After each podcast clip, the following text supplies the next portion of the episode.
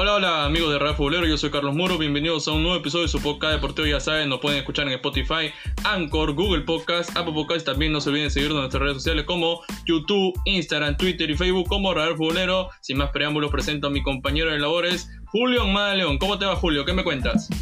Hola Carlos, ¿cómo estás? Muy buenas tardes para ti, para todos los amigos de Real Futbolero en este capítulo número 11 que tenemos en el podcast. La verdad, con una semana donde hemos tenido noticias, nos hemos tenido que levantar temprano.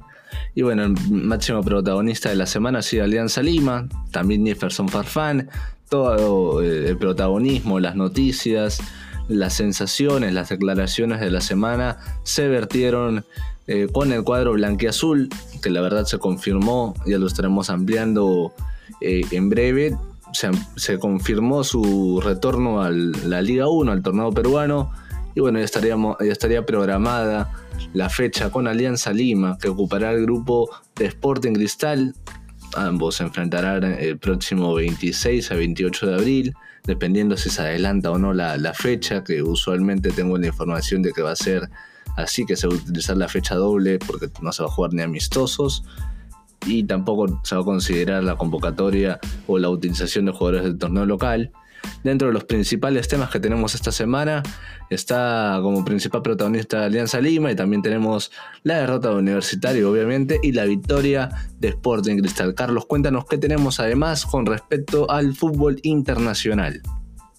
Así es, una semana muy movida en el ámbito nacional, eh, tras conocerse el fallo favorable y final del TAS, decretando la vuelta de Alianza Lima a la Liga 1 Bexon 2021, pero esa vuelta también se produjo por parte de la Federación Peruana de Fútbol que emitió un video donde sale Víctor Villavicencio, donde sale Miguel Pons, eh, explicando un poco el argumento de esa reunión crucial que ha, habido en estos días, también eh, el comunicado oficial que se transmitió en redes sociales, donde ya tenemos fecha, ya tenemos fecha de regreso para Alianza Lima, lo estaremos dando durante el programa y lo que es la contrarrespuesta, ¿no? De Carlos Stein, que no se va a quedar de brazos cruzados, ya envió un vocero especial, para ser más exactos, un tesorero, donde declaró, manifestando la molestia, y no va a acatar que su equipo o que el equipo carlista juegue la Liga 2.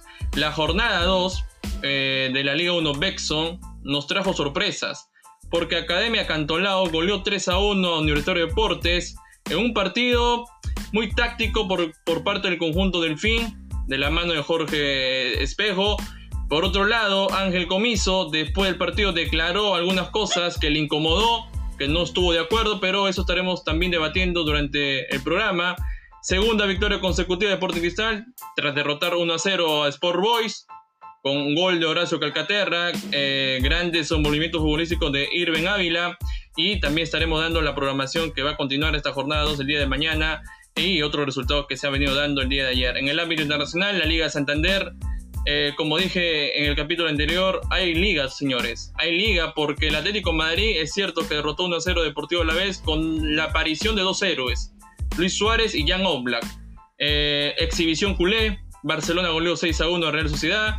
El Real Madrid no se cansa de ganar de la mano de Karim Benzema en una semana bárbara del francés.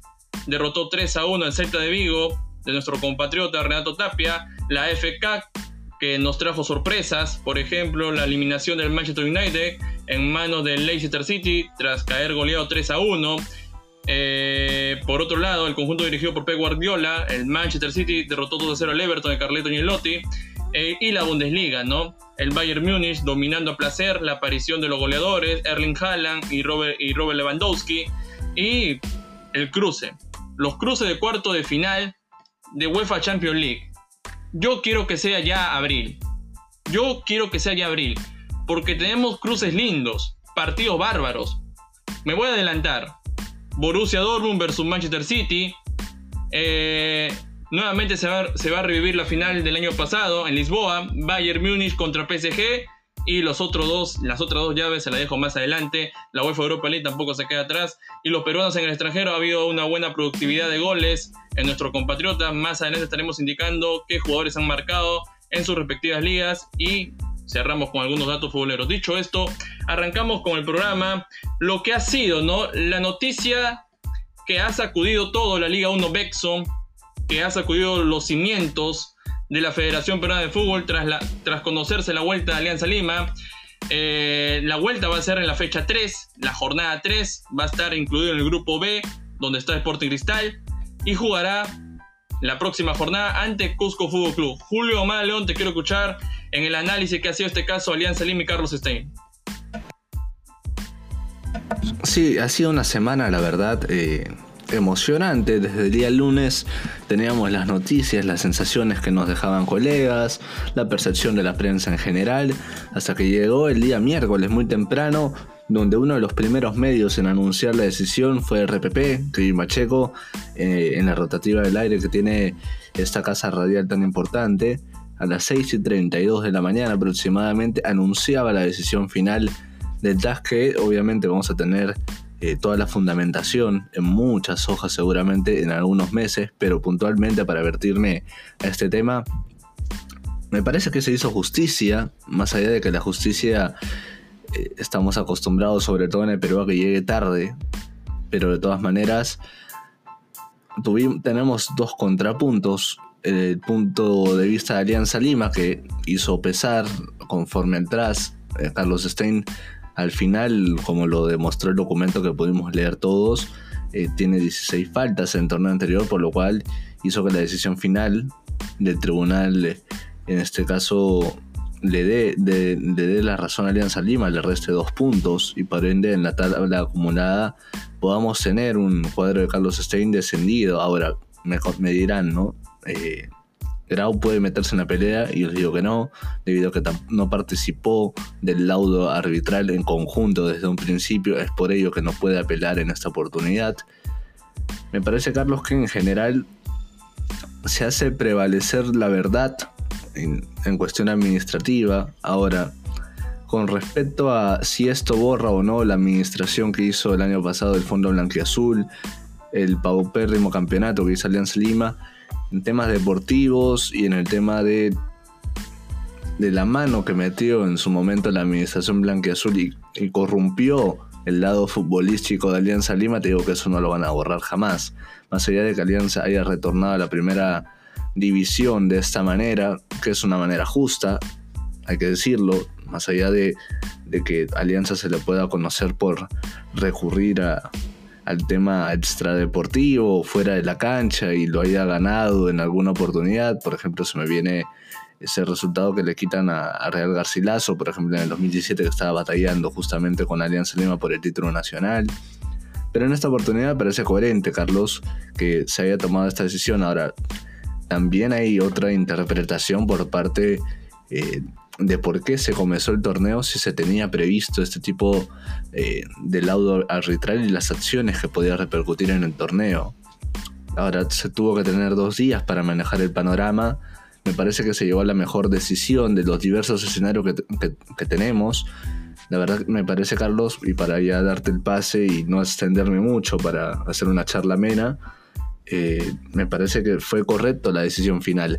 Ahora, dentro de estos escenarios, ¿cuál te gustaba más? Y también dame tu opinión con respecto a, lo interesante que, se ha hecho, ¿no? Porque este, este tipo de hecho, porque la verdad es que no teníamos antecedentes, por ahí lo de Sporangas, lo del Lance Atlético, pero que se vertieron estas decisiones, se tomaron y se accionaron en la próxima temporada. En esta oportunidad eh, se está accionando de forma inmediata por parte de la federación. Y bueno, quiero conocer tu, punto de vista y, si te gusta eh, de, los diversos escenarios que tenemos, eh, el final que tomó la, federación. Y, cuéntanos por ahí, al, final del comentario, cuándo vamos a tener Alianza Lima ya en, en los terrenos de juego, Carlos debemos separar las cosas. estamos de acuerdo de que Alianza Lima en la formalidad tenía la razón en la formalidad, tenía el derecho de reclamar hasta irse al TAS, eh, pero eso no va a borrar la mala eh, administrativa o, la mala gestión administrativa que tuvo Alianza Lima el año pasado. Para ser más exactos, el Fondo Blanqueazul. Eso nadie lo va a poder borrar, y mucho menos en lo futbolístico. El hincha Blanqueazul debe tener memoria. Es cierto, todo muy bonito, sí, Alianza Lima regresa a la Liga 1 Bexon, pero no tienen que borrar CASEC cuando el año pasado quedaron en deuda. El equipo blanqueazul quedó en deuda en lo futbolístico. en lo futbolístico y también en la mala gestión administrativa que tuvo algunos encargados del, del Fondo Blanquiazul. Por ejemplo, no puedo nombrar las malas contrataciones, eh, tuvieron que pasar cinco técnicos en el banquillo íntimo para dirigir un equipo y nunca encontraron respuesta dentro del campo. Y por otro lado, Carlos Stein cometió algunos errores, pero el fallo del TAS también evidencia eh, la mala gestión de la Federación Peruana de Fútbol. ¿no? Algunas cosas turbias que ha habido. Y no lo digo yo, lo dice también un exjugador aliancista, Claudio Pizarro, que se pronunció en Twitter. Y también tiene el mismo concepto que yo estoy diciendo acá. Entonces, acá el problema es, acá el problema es que Agustín Lozano y algunos encargados no tienen conocimiento y creen que están, no sé, en, su patio, creen que está eh, manejando un campeonato así por, por, lo menos de, de, cuarta, pero no es así. Está administrando una federación para de fútbol y la federación, la federación de fútbol tiene que ser seria. Lastimosamente, y ha sido un tema trillado, y lo vuelvo a recalcar acá, eh, hemos tenido la mala suerte de tener como presidentes eh, a Manuel Burga, a Oviedo y este último Agustín Lozano, que por más que diga en una entrevista que ha sido la mejor gestión, yo no comparto, es totalmente mentiroso, es totalmente negativo. Entonces, esto también expone eh, el, lado, el lado erróneo que tiene eh, la Federación Peruana de Fútbol comandado por este señor. Ahora, Carlos Stein, ya salió el comunicado de la Federación Peruana de Fútbol, donde dio a entender que se le va a quitar los dos puntos de la temporada pasada. ¿Qué quiere decir? Que desciende a la Liga 2. Ocupa la posición decimonovena, mientras que Alianza Lima ocupa la posición decimoséptima. Ahora, leyendo el comunicado de Carlos Stein y leyendo el comunicado último de la Federación Peruana de Fútbol, lo único que puedo dar a interpretación es que Carlos Stein esperaba algo más. Carlos Stein esperaba que en dicho comunicado salga que la Liga 1 Bexon se juegue con 19 equipos, cosa que no fue así. Y te digo por qué, Julio. Porque la Federación Peruana de Fútbol estaba contra la espada y la pared. ¿A qué me refiero? de que si no cumplían con el fallo del TAS, el TAS le iba a poner una multa grande y millonaria. Entonces no le quedaba de otra a Víctor Villavicencio en conjunto de la Federación Peruana de Fútbol de hacer lo correcto. Lo correcto en el tema formal. De que Alianza Lima regrese a la Liga 1 y que Carlos Estén juegue en la Liga 2. Pero eh, hace unos días salió un tesorero del conjunto carlista a, a decir lo contrario ¿no? De nombre Carlos Rodríguez, y voy a dar lectura a lo que dijo. No vamos a jugar la Liga 2. El presidente firmó el proceso rápido porque no tenemos nada que esconder. La Federación Peruana de Fútbol no nos depositaba puntual el 40% para pagar nuestras planillas. Ahora iremos al Poder Judicial. Nuestra planilla el año pasado costaba 100 mil dólares. Y a la Federación Peruana de Fútbol no pagaba tarde el 40% y eso complicó todo esas fueron las declaraciones de Carlos Rodríguez, tesorero del club Carlos Stein, dando su postura que no van a jugar la Liga 2 y que van a ir hasta el Poder Judicial para tener la contrarrespuesta. Pero ya cerrando ese tema, ya no hay nada que discutir, Alianza Lima va a jugar la Liga 1 y ya tenemos la fecha de cuándo se va a incorporar a esa competición. Es la siguiente, es la próxima semana, ¿no? La jornada 3, donde va a ser incluido en el grupo B y va a tener como primer rival a Cusco Fútbol Club. Pero esto no queda ahí. ¿Por qué? Porque la Federación para el Fútbol va a tener que reprogramar los dos partidos eh, que debe Alianza Lima. Contra Alianza Atlético Sullana y con Deportivo Municipal que no jugó en esta jornada debido a este, a este giro de, 360 grados que nos dio el TAS. Eh, pero eh, también hay otro problema, ¿no? Que más adelante estaremos entendiendo sobre Ayacucho Fútbol Club. Pero para no salirme del tema, no hay nada más que decir, Carlos Stein. Lo único que le puedo aconsejar a Carlos Stein es que se queden tranquilos, que sí, alguna, la fanaticada eh, lo va a tomar a mal, esta decisión del TAS, porque siendo honestos y objetivos, Carlos Stein hizo lo correcto en lo futbolístico. En lo futbolístico nada que reprocharle.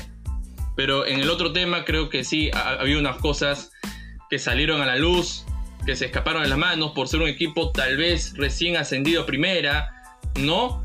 pero debe quedarse tranquilo que los futbolísticos demostraron en la cancha que son capaces de hacer grandes cosas.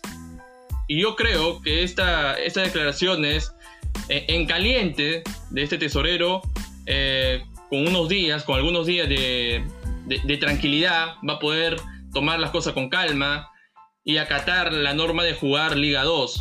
Y Carlos Stein tiene cualidades para hacerlo, pero acá yo me pongo en el lado o en los zapatos del conjunto carlista, porque esto equivale también a la, cancelación de contrato de algunos jugadores, tanto internacionales y, del ámbito nacional. Por ejemplo, lo de Yandesa, que estuvo boceado para hacer flamante contratación. ¿No? ¿Qué pasó? Se rescindió el contrato y fue presentado como flamante fichaje de Deportivo Social Cultural Santa Rosa. Va a jugar la Liga 2. Eso es lo que va a pasar con otros jugadores que han tenido o han cerrado contrato con el club Punto número uno. Y punto número dos es que van a tener que planificar todo.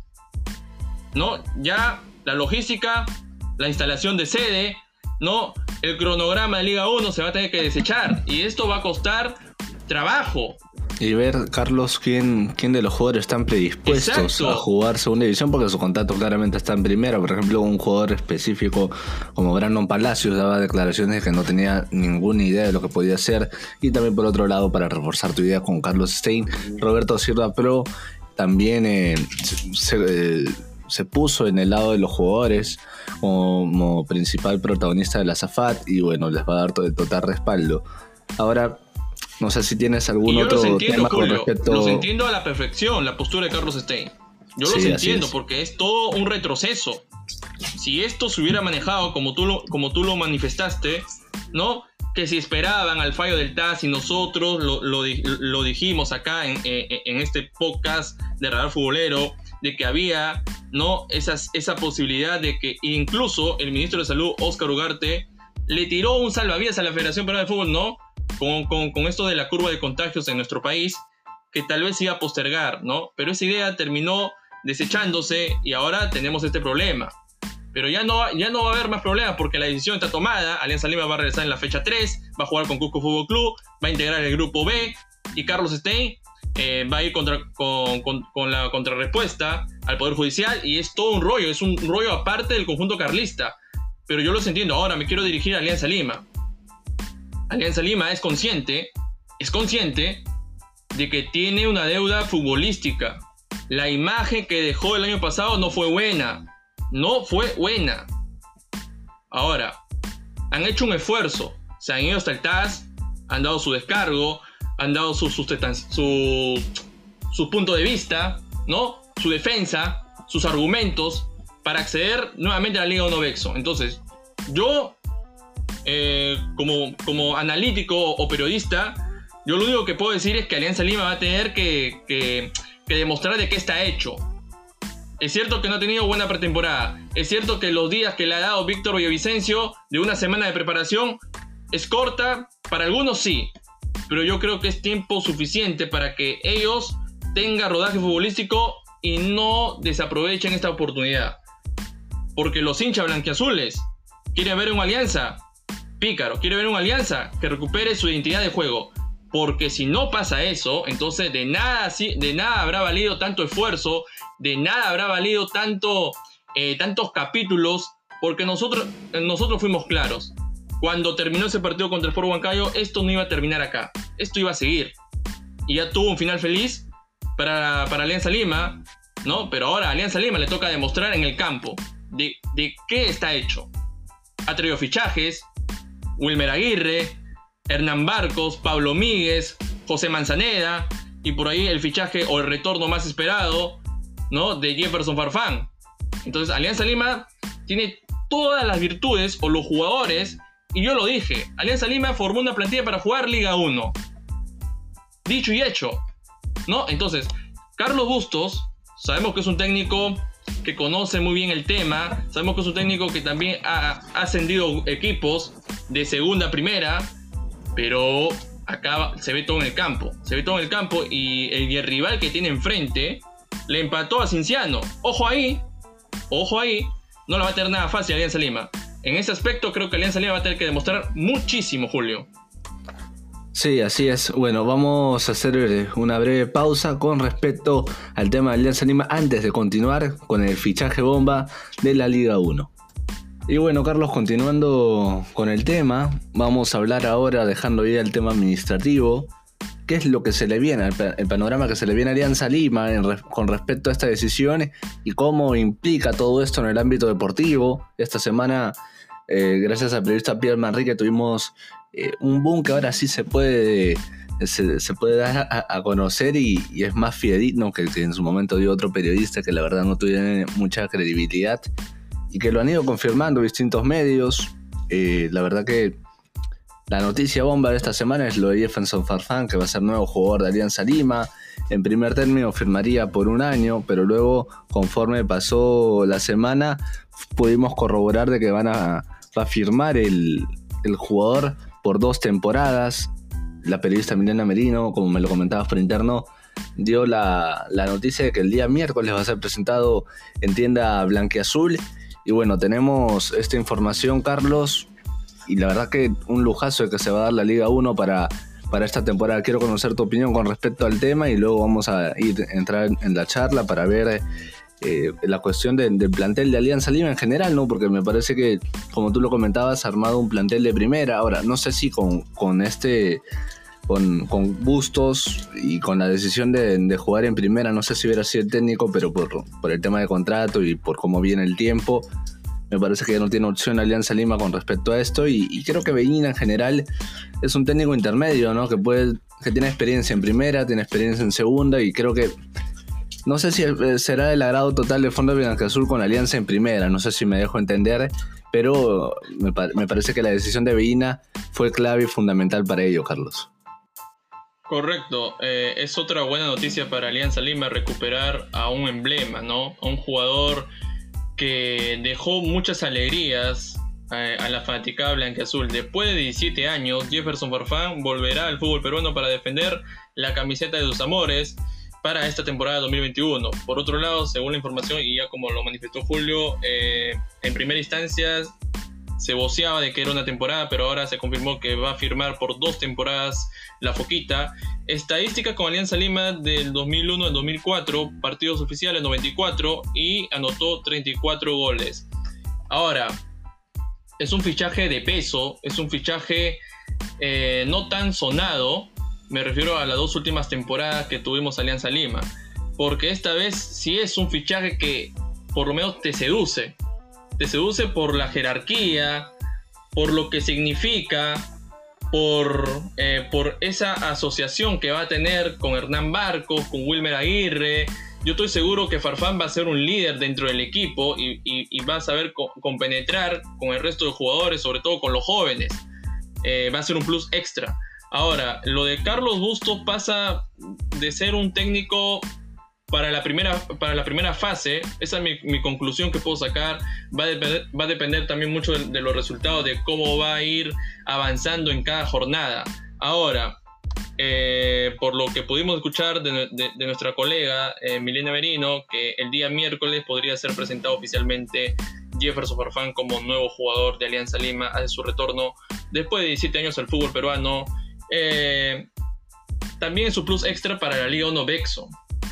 De todas maneras, en el tema Eso te iba a preguntar, Carlos, ¿qué, le puede aportar como imagen y como jugador eh, Jefferson a la Liga y Alianza Lima? Dame un, par de opiniones también para, para entrar a, la charla, Carlos. A la Liga le va a aportar eh, muchas más vistas, le va a aportar un nivel más competitivo, va a ser más atractivo ¿no? Por, la, por, por, los jugadores, por lo que significa Jefferson Farfán, tanto en selección y lo que ha hecho últimamente en el extranjero. Muy aparte de la edad, pero la jerarquía que tiene este jugador lo avala, eh, es, un, es, un, peso pesado en tema de fichajes, y mientras que para Alianza Lima en el tema de marketing es un boom. Regresar a la Liga 1, vender camisetas, ¿no? Va a ser seguramente eh, portadas en distintos, eh, en distintos afiches. Yo me imagino también el video, el video que va a eh, emitir Alianza Lima al momento de presentarlo, ¿no? Va a ser como cortos de, su ilustre carrera y de su paso por, el conjunto blanqueazul, de su paso por PSV Eindhoven y los diferentes clubes que ha estado militando en el extranjero. Es un boom extra para el Fondo Blanqueazul que le va a generar muchos, muchos ingresos, la venta de camisetas. Yo me supongo que en el primer día que se anuncie la camiseta van a, van a, este, van a agotarse. Además, sumando, ¿no? Que, que Farfán es auspiciado y es sponsor principal, imagen en el Perú, de la marca que también viste Alianza Lima, que es Nike. Correcto. Entonces, todo eso en el tema de marketing, en el tema salarial y, y monetario, le es fructífero a Alianza Lima en ese aspecto. En lo futbolístico podemos discutirlo. Sabemos que el hombre. ¿O no para ti? ¿Mm? ¿Es un líder? ¿Es un líder o no para ti? Yo siento que puede ser un líder en esta Alianza Lima. Sí puede ser un líder. ¿Por qué te digo esto? Por la experiencia y por lo que significa en la historia de Alianza Lima. Por eso es que yo lo puedo poner como líder en esta Alianza Lima, temporada 2021. En esta Alianza Lima de Carlos Bustos. Si fueras, si fueras técnico de Alianza, ¿a quién pones de capitán en esta Alianza 2021? Sin dudarlo, a Farfán. Sin dudarlo. A Farfán. Es cierto que Hernán Barcos manifestó en una entrevista de que él también podría ser eh, capitán, pero si ponemos en la balanza, Hernán Barcos, Farfán, Farfán transmite más, Farfán transmite la historia de Alianza Lima, sus pasos, ¿no? Las canteras, esa historia con, con Pablo Guerrero que jugaron juntos. Entonces, por lejos le gana, por lejos le gana a, Hernán Barcos, Julio. Además, mundialista, y también podemos tener esa sensación de que, a ver, de, lo que me comentaban, dentro de, este contrato que más lo de Jefferson se asegura eh, con Alianza dos años, eso, eso te lo aseguro, pero dentro del contrato, por lo que me contaban, se tiene estipulado que en cualquier momento, si llega una buena oferta por Jefferson, este tenga la total libertad y la total eh, ayuda del club para poder salir de forma pacífica. Es una de las cláusulas que estaba estipulando Jefferson Farfán con respecto a firmar este contrato por largo plazo. Ahora, dentro de, lo que se le puede venir a, a, Jefferson en esta temporada, también hay que tener en cuenta que Paolo a fin de año acaba contrato con el Inter de Porto Alegre y quedaría como jugador libre, más allá de la predisposición que ha tenido el cuadro, el cuadro rojo. De todas maneras, ya se sabe que Pablo tiene cierta edad y puede ser, si es que Jefferson hace una buena temporada, puede ser vital el retorno de Pablo Guerrero.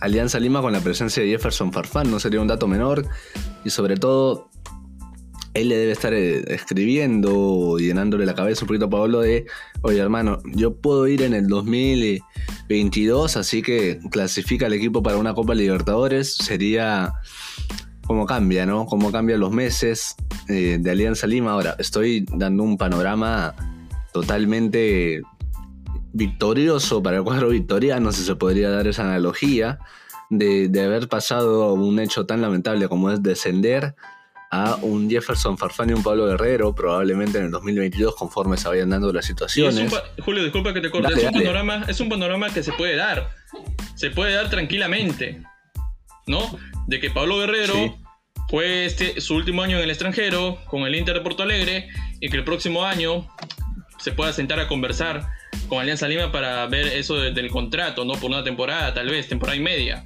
Y ahí puedan juntar a Farfán con él y formaría una dupla, una dupla de ataque en sueño, de ensueño. O sea, para Alianza Lima esto es beneficioso. Por eso yo digo, en lo futbolístico quedó en deuda y acá, con la llegada de Farfán, por lo menos puede contribuir un poco o batallar en esta Liga 1. Ahora hay que ver cómo llega Farfán, futbolísticamente hablando. Porque llega de una lesión, no ha tenido club en estos últimos cuatro meses. Es una incógnita, Julio. Su objetivo de Farfán, más allá de los que tenga con el club, es obvio de ser, protagonismo, eh, ser protagonista perdón, en la Liga 1, su objetivo de Farfán, alias selección Ricardo Vareca, es llegar bien a la Copa América. Eso no, no, me cabe duda, para ser uno de los abanderados. Además, al jugar acá eh, Jefferson, eso le apoya bastante para poder ir a la, a la Viena, estar en los microciclos, estar cerca de la selección, que todavía no es un jugador, es un jugador convocable, así que me parece que uno de los principales puntos que tiene Jefferson Farfane en esta vuelta a Alianza Lima es estar cerca de la Videna, eh, ahorrarse horas de vuelo.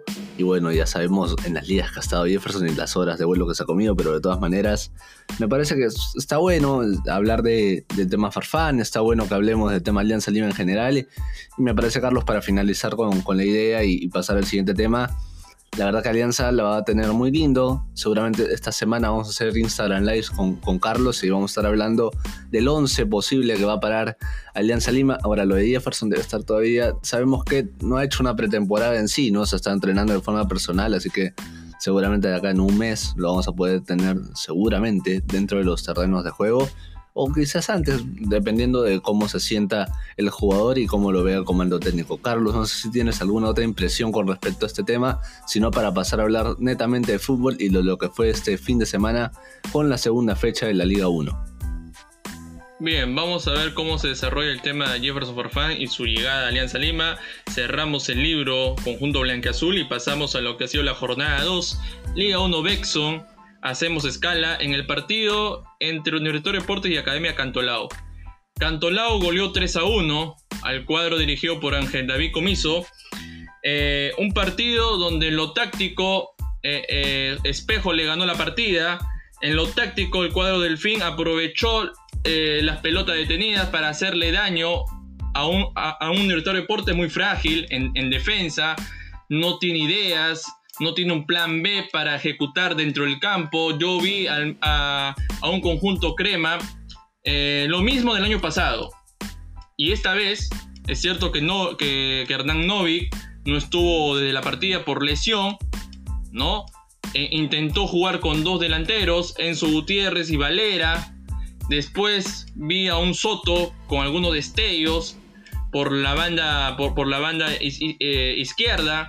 Eh, uno de los fichajes por lo menos más esperados, ¿no? Que le está rindiendo en este partido fruto, pero vamos a ver cómo va evolucionando. En el tema defensivo, sí, en el tema defensivo es muy frágil. En cada pelota parada recibió goles, goles como por ejemplo los 28 de William Palacio, sobre el final del primer tiempo de Aaron Sánchez. Eh, son, son jugadas muy, muy similares. Muy similares. Ahora, eh, ¿qué es lo que le falta a Universitario Deportes? ¿Qué es lo que le falta para competir verdaderamente? Yo escuché a nuestro colega, eh, incluso hicimos un Instagram Live con Juan Carlos Hurtado y él rindió su punto de vista, donde ve que esta vez Universitario Deportes no ha evolucionado futbolísticamente, es un equipo que no, que no ha sabido eh, trascender en lo futbolístico y que no tiene un, un, plan seguro y que no tiene una identidad de juego con Ángel Comiso. Yo creo que comparto el mismo pensar, porque este equipo a mí no me transmite nada. A mí no me transmite nada. Y lo digo acá.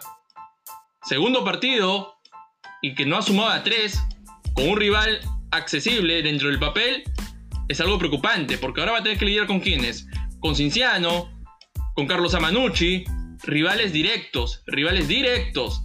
Y la actuación que tuvo contra Cantolao deja un poco entre dudas a qué quiere jugar Comiso. ¿Qué es lo que quiere? ¿No? Fichaje le han traído. Puede hacer algunas cositas con los fichajes. Sí puede hacer algunas cosas. Me gustó lo de Valera. Valera que con el descuento tal vez eh, ese gol de goleador, ese gol de 9 habitual, eh, hizo más que Enzo Gutiérrez. Totalmente de acuerdo. Enzo Gutiérrez creo que... A mí, a mí me pintaron a Enzo Gutiérrez como el reemplazo de Jonathan Dos Santos y no he visto ese Gutiérrez. Lo único que estoy viendo es que Enzo Gutiérrez no se está adaptando a lo que quiere jugar Comiso. Y Valera, con lo poco que viene haciendo, ya notó un gol. Y yo lo he dicho acá, Valera viene bien, Valera ha demostrado en los microsiglos y en los entrenamientos con, con Director de Deportes que llegaba un gran momento, que llegaba un gran momento a base de trabajo, que se veía al hombre eh, muy dedicado a lo que quiere hacer como director de deporte, que quiere ser titular. Y este gol lo impulsa eso, muy aparte de la derrota, muy aparte de la derrota.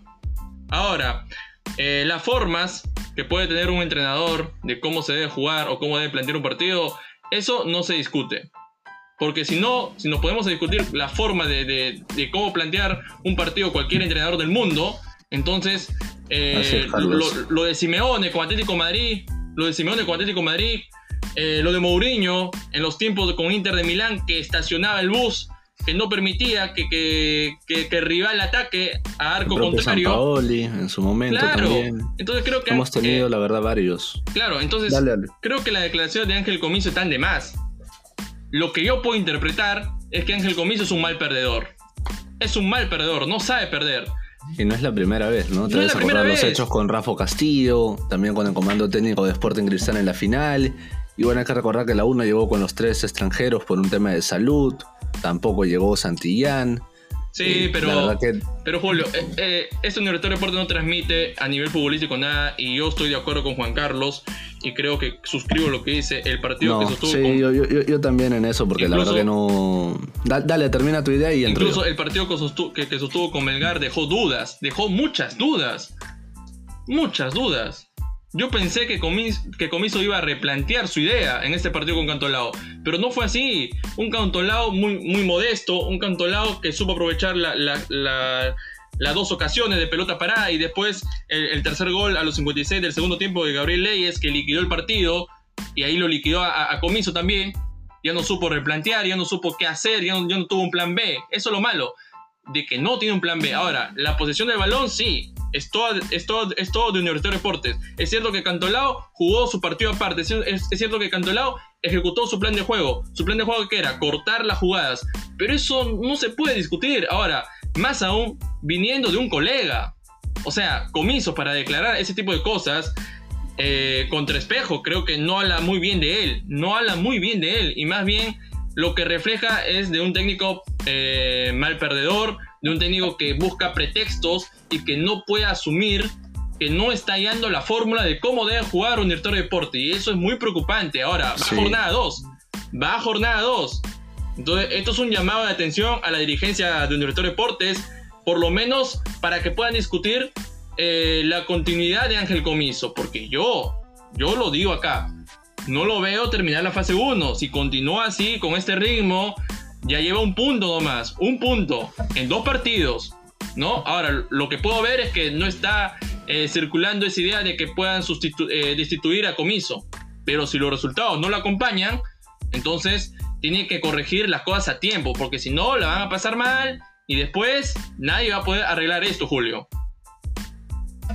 Sí, la verdad que más allá de que tuvo circunstancias durante la semana que no le permitieron que tenga a la, totalidad del plantel, me parece que no se demostró lo que se viene haciendo en dos meses. Ya, ya nos había dejado claro que el comando técnico de comiso no es especialista en, la forma física de los jugadores, de, sacar la mejor forma física de sus dirigidos. Lo vimos con Cristal, ¿no? que tenía dos semanas de preparación y Cristal terminó corriendo más con cuatro partidos en, en 15 días. O sea, y lo que se vio la semana pasada, lo que se vio esta semana, es que el universitario no está bien físicamente, no te muestra una idea de juego. Yo entiendo que cuando uno hace una pretemporada, idea diversos estáticas y esquemas de juego durante la temporada para, para tener previsto este tipo de situaciones como lo tuvo esta semana, de no contar con los tres uruguayos. Ahora, la semana pasada ya me quedaba claro de que todo el juego de la U en ataque pasaba por, por Novit. Eso, eso me quedó clarísimo. Y el día eh, el día viernes yo no entendí por qué Quintero nunca lo puso detrás de, los dos nueve para tener mayor productividad, porque claramente por derecha no le servía a Quintero. Se veía un medio campo con los extremos, la verdad, muy, muy apagados. En esta oportunidad, el que le dio el pase gol a, Valera fue Rafael Guarderas, por ejemplo, quien salió de ese eje en, el medio como contención y, y se fue al ataque y le fue mejor me parece que el comiso tampoco no, no termina de, poner a los jugadores en sus mejores posiciones. Yo sé que Quintero es, es un extremo y eso me queda clarísimo que haya brillado más. Pero el partido pedía un Quintero por el medio, incluso las pocas que tuvo por el medio porque se metió por inercia debido a las jugadas.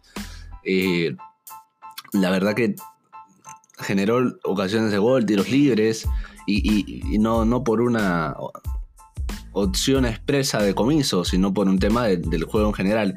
También vi que le costó bastante jugar con doble 9 al cuadro universitario.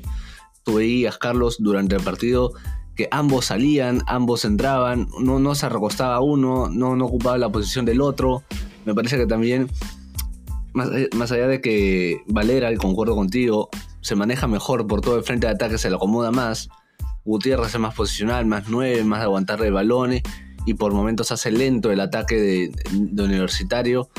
Ahora va a tener que plantearse Universitario cómo hacer daño sin el, sin el 10, sin Novil, porque si no va, a pasar lo mismo que la temporada pasada, Carlos, que un jugador se le lesionaba, en este caso Alonso, en este caso Novit, o se le puede ir otro por selección, como en este caso va a ser Quintero, y la U no va a tener como, más allá que la U para mí tiene un excelente goleador que es Alex Valera, y no, no lo meto a Gutiérrez en esto porque a no lo conocemos, más allá de lo que demostró en dos partidos, podemos sacar una opinión, pero va a ser negativa, así que todavía vamos a dar una chance, a menos de mi parte, un par de fechas más a ver de lo, de lo que es capaz eh, el goleador, pero de todas maneras, me parece que lo de Valera va a ser importante esta temporada, pero si, como te vuelvo a repetir, si Valera va a depender del juego de Novit o de que Guarderas tenga que subir y ocupar otra posición de extremo por izquierda, como fue el gol el día viernes, la verdad que vamos a tener un desaprovechamiento total por parte de Alex, así que Universitario tiene que preocuparse por los generadores de juego y no sé si Comiso sea el técnico más capaz para realizar esto.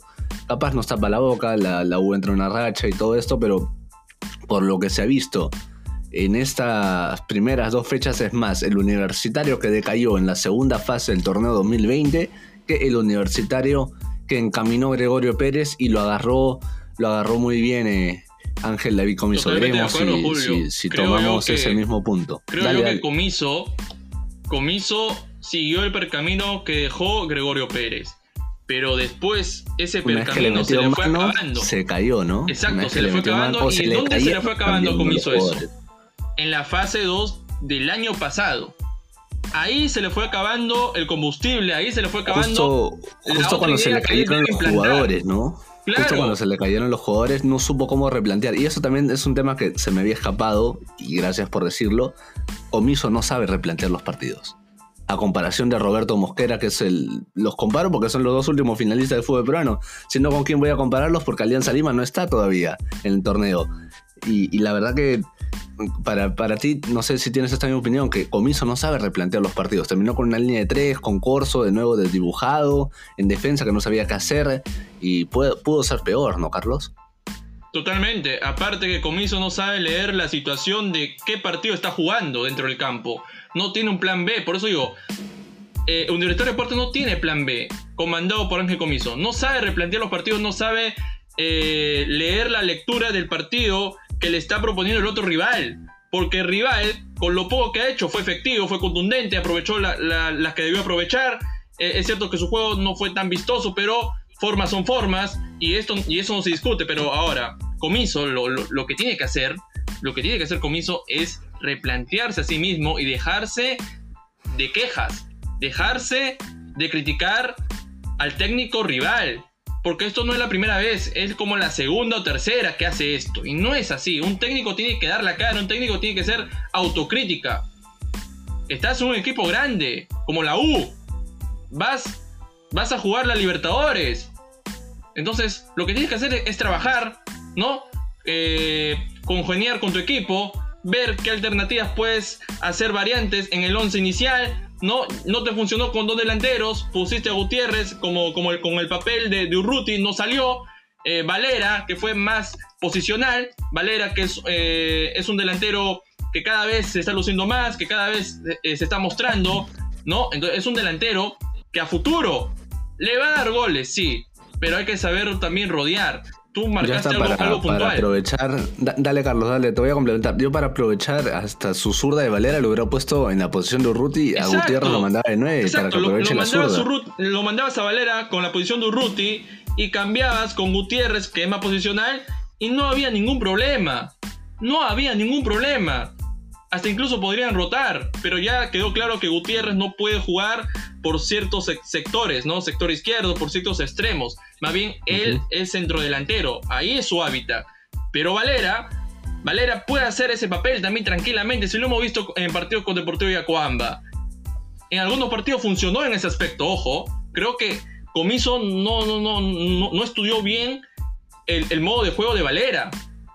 Entonces, ¿de qué se puede quejar el hombre? El hombre lo único que tiene que hacer es trabajar más, eh, eh, arreglar esta situación. Todavía tiene tiempo, segunda jornada. Es cierto que lleva un punto, y un punto, pero el, rival que va a tener la próxima semana es UTC de Cajamarca. Y Carlos, la verdad que hemos tenido un comiso que cuando no le ha ido bien, siempre terminaba por otro lado las situaciones para no fijarnos en su equipo. En este caso me parece que en general los programas deportivos que, que, pudimos apreciar el día viernes tocaron mitad mitad, ¿no? La mitad por las palabras de, de comiso y la otra mitad, la verdad, analizando, analizando bien los déficits que tenía Universitario. Si te parece, vamos a escuchar lo que declaró, las polémicas declaraciones de Ángel David Comiso para todos aquellos que no nos eh, no han tenido la oportunidad de escucharlo y se preguntarán qué estaba diciendo Carlos los primeros cinco minutos de la apertura del tema universitario con respecto a las declaraciones de Comiso. Pero eso vamos a dar un pequeño fragmento de lo que es este, las declaraciones de Comiso post partido para la cadena Gol Perú. Dale no tengan actitud, estamos permitiendo que intenten jugar fútbol, porque esto se, esto se trata de jugar fútbol, no de catch. Y hoy parecía que era un partido de catch, porque el rival permanentemente proponía eso. El otro día Ramaciotti se quejó de lo mismo que yo me estoy quejando ahora. Pero si Palomino no colabora, si Palomino hace oído sordo a todo lo que escucha desde afuera, y vuelvo a repetir, no cuestiono el partido. No cuestiono, sí cuestiono los mensajes. Esos mensajes no son buenos máxime para un hombre que está en televisión, que es entrenador y periodista. Entonces, si ese mensaje espejo lo larga desde su banca, imagínate, y después va a la televisión y larga otro mensaje, estamos complicados. Entonces, lo digo ahora porque no tuve oportunidad de decirle a Jorge. Pero Jorge, alguna vez decirle a tus jugadores jueguen. No todo el partido cortá, golpea, cortá, golpea, cortá, golpea. A mí nunca me escuchaste, ni me vas a escuchar. Es imposible que me escuches. Y mis jugadores saben que yo me enojo. Intentemos jugar buen fútbol, intentemos hacer las cosas de una manera distinta, de una manera diferente. Enseñémosle a nuestros jóvenes a tratar de jugar un fútbol distinto, porque por estar de esta manera estamos atrasados como estamos.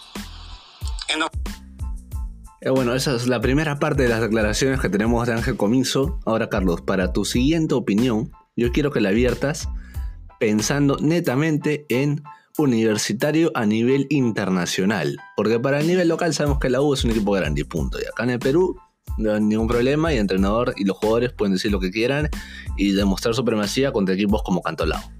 perfecto. Pero vierte estas declaraciones pensando en un universitario en un torneo internacional el próximo mes. Si es que no le va a decir a sus jugadores corta la jugada del otro, hay que meternos atrás. Así que por ahí más o menos quiero que, que tu opinión, Carlos. Con estas declaraciones me deja claro que Ángel Comiso va a aplicar eh, un sistema táctico lujoso, vistoso en Comebol Libertadores con el rival que sea, ya sea River Plate, Boca Juniors, eh, Palmeiras, Santos, ¿no? Es, es, el mensaje que puedo entender yo. Yo no me imagino que Comiso le pueda jugar de igual a igual a un River Plate. Entonces, el escenario que puedo pintar si llega contra un equipo fuerte eh, en Conmebol Libertadores, en, la fase de grupos, yo me imagino Comiso diciendo lo mismo que dijo Espejo a, a sus jugadores. No le vas a plantear un partido ni loco en la vida a un River Plate que vino de golear 6 a 1 a Godoy Cruz. No le vas a plantear un partido igual igual. Porque la diferencia es, muy abismal. Es muy abismal. Entonces, creo que a futuro se va a tener que escuchar estas declaraciones y va a tener que hacer una reflexión, ¿no? Yo vuelvo a repetir esto, hay formas de jugar al fútbol y, y se respetan las formas de los técnicos. Eh, él dice que le dijo a Espejo que sus jugadores no jugaron. ¿Cómo que no jugaron? Sí jugaron, se le metieron tres goles. A su forma, pero le metieron tres. Lo importante es meter goles en este partido. La posición la podemos dejar de lado, pero cerrando el tema, para lo que pueda venir a Copa Libertadores, yo no me imagino a un Ángel Comiso que no diga cortar el juego, eh, cortar a, tal jugador, no eh, manténlo marcado, por ejemplo, a Borré, que es un extraordinario delantero de River Plate. Entonces, yo estoy seguro que Comiso va a tener que usar eh, esos términos cuando enfrente a un equipo poderosísimo en Conmebol Libertadores, porque la diferencia entre los equipos, sea argentinos, brasileños, ecuatorianos, colombianos, es muy superior muy superior al nivel que tenemos nosotros, al tener al nivel que tiene los equipos peruanos. Así es. si justamente, no, Carlos... si no vemos los casos, ¿no? Caracas con Universidad Sarvallejo y Gremio con Ayacucho Fútbol Club. Yo sé que suena doloroso esto, pero es la verdad. Y esto no es de ahora, esto es, de muchos años. Lamentablemente nuestros equipos peruanos no han dado la talla en competiciones internacionales, Julio. Sí, y justamente para hacer un paréntesis antes de ir con, el complemento y las declaraciones de comiso, por ejemplo, yo no he escuchado hasta ahorita a, Roberto Mosquera en dos fechas decir que el otro equipo jugó muy fuerte o decir otra cosa por parte de Roberto contra el equipo rival. Y eso que Chávez se fue lesionado. Alejandro González se fue lesionado. Y ambos por un juego brusco que no fue ni roja. No sé si puede ser o no considerado roja. Porque eso ya es indistinto. A lo que yo voy es el mensaje del entrenador de Cristal. Que él, por ejemplo, para mí, eh, en mi punto de vista, no sé si tú lo compartes sí tenía todo el derecho por lo menos, así, así esté, así, así esté equivocado, y estamos con las declaraciones de, profe Comiso, yo no lo veo de todas maneras. A, Roberto Bosquera, así esté equivocado, como te comento, de expresar, por ejemplo, que el otro equipo jugó de forma fuerte, que mereció ser roja, alguna de las dos entradas, la de Cachito o la de Arango la vez pasada. Y, no sé si compartes esto, dame una opinión chiquita para pasar con, con lo que expresó, expresó el profesor Comienzo con respecto a las declaraciones que brindó el profesor Jorge Espejo que con respecto al ámbito internacional. ¿Sabes cuál es la diferencia entre Mosquera y Comiso? Que Mosquera, Mosquera es un técnico que sabe que su equipo puede dar para más y que ya tiene un, eh, un sistema ya hecho. ¿A qué me refiero un sistema ya hecho? Un sistema de juego ya prevalecido. Y, las cosas que suscitaron en el partido contra Boys, es cierto que él lo pudo reclamar y lo pudo hacer público post partido, pero él no va por esa rama. Él lo único que se enfoca es que su equipo juegue bien, que su equipo cada jornada demuestre una superioridad sobre el rival, y eso es, admirable de, Mosquera, porque Mosquera eh, es cierto que ha tenido declaraciones picantes, punzantes, ¿no? En su momento, cuando declaró previo a la final entre Deportivo Binacional con, Alianza Lima, cuando estuvo a cargo Bengochea, cuando le dio una chiquita pues, sobre su juego de Bengochea, ¿no? Que todos conocíamos. Eh, en ese aspecto, Mosquera resalta eso, que es pícaro al momento de declarar. Pero cuando ve ese tipo de situaciones como tú marcaste, lo de Chávez, lo de, lo, de González, ¿no? Pero declara cuando le va bien, en la cabeza. No, no es como comienzo que declara solo cuando le va mal. ¿Sabes por qué? Esa es la diferencia, de que Mosquera eh, busca superarse a sí mismo y busca superar también que, su equipo trascienda en lo futbolístico. Cosa que no pasa con Comiso. Comiso no reconoce los errores que muestra su equipo dentro del campo y busca una excusa. Esa es la diferencia entre Comiso y Mosquera. Por eso eh, Mosquera está por un escalón muy arriba de Comiso en ese aspecto, en lo técnico. Claro. Sí, vamos con las reglas de, comiso, también brindadas a, Gol Perú, con esta segunda parte hablando del fútbol internacional, ¿no? Que es lo que se le viene a la U el próximo mes. A River jugando de esta manera. Ahora, si vos lo ves a River, que juega de esta manera, si, si vos lo ves a Boca, que juega de esta manera, si vos lo ves al Palmeiras, que juega de esta manera, yo no lo veo. Eh, vemos un fútbol diferente con espejo. Que yo he jugado fútbol internacional he jugado Copa Libertadores, he estado en mundiales. Entonces le digo a Espejo que esto así no se juega en fútbol internacional. Lo lamento disentir, me permito disentir con Jorge, pero esto así no se juega.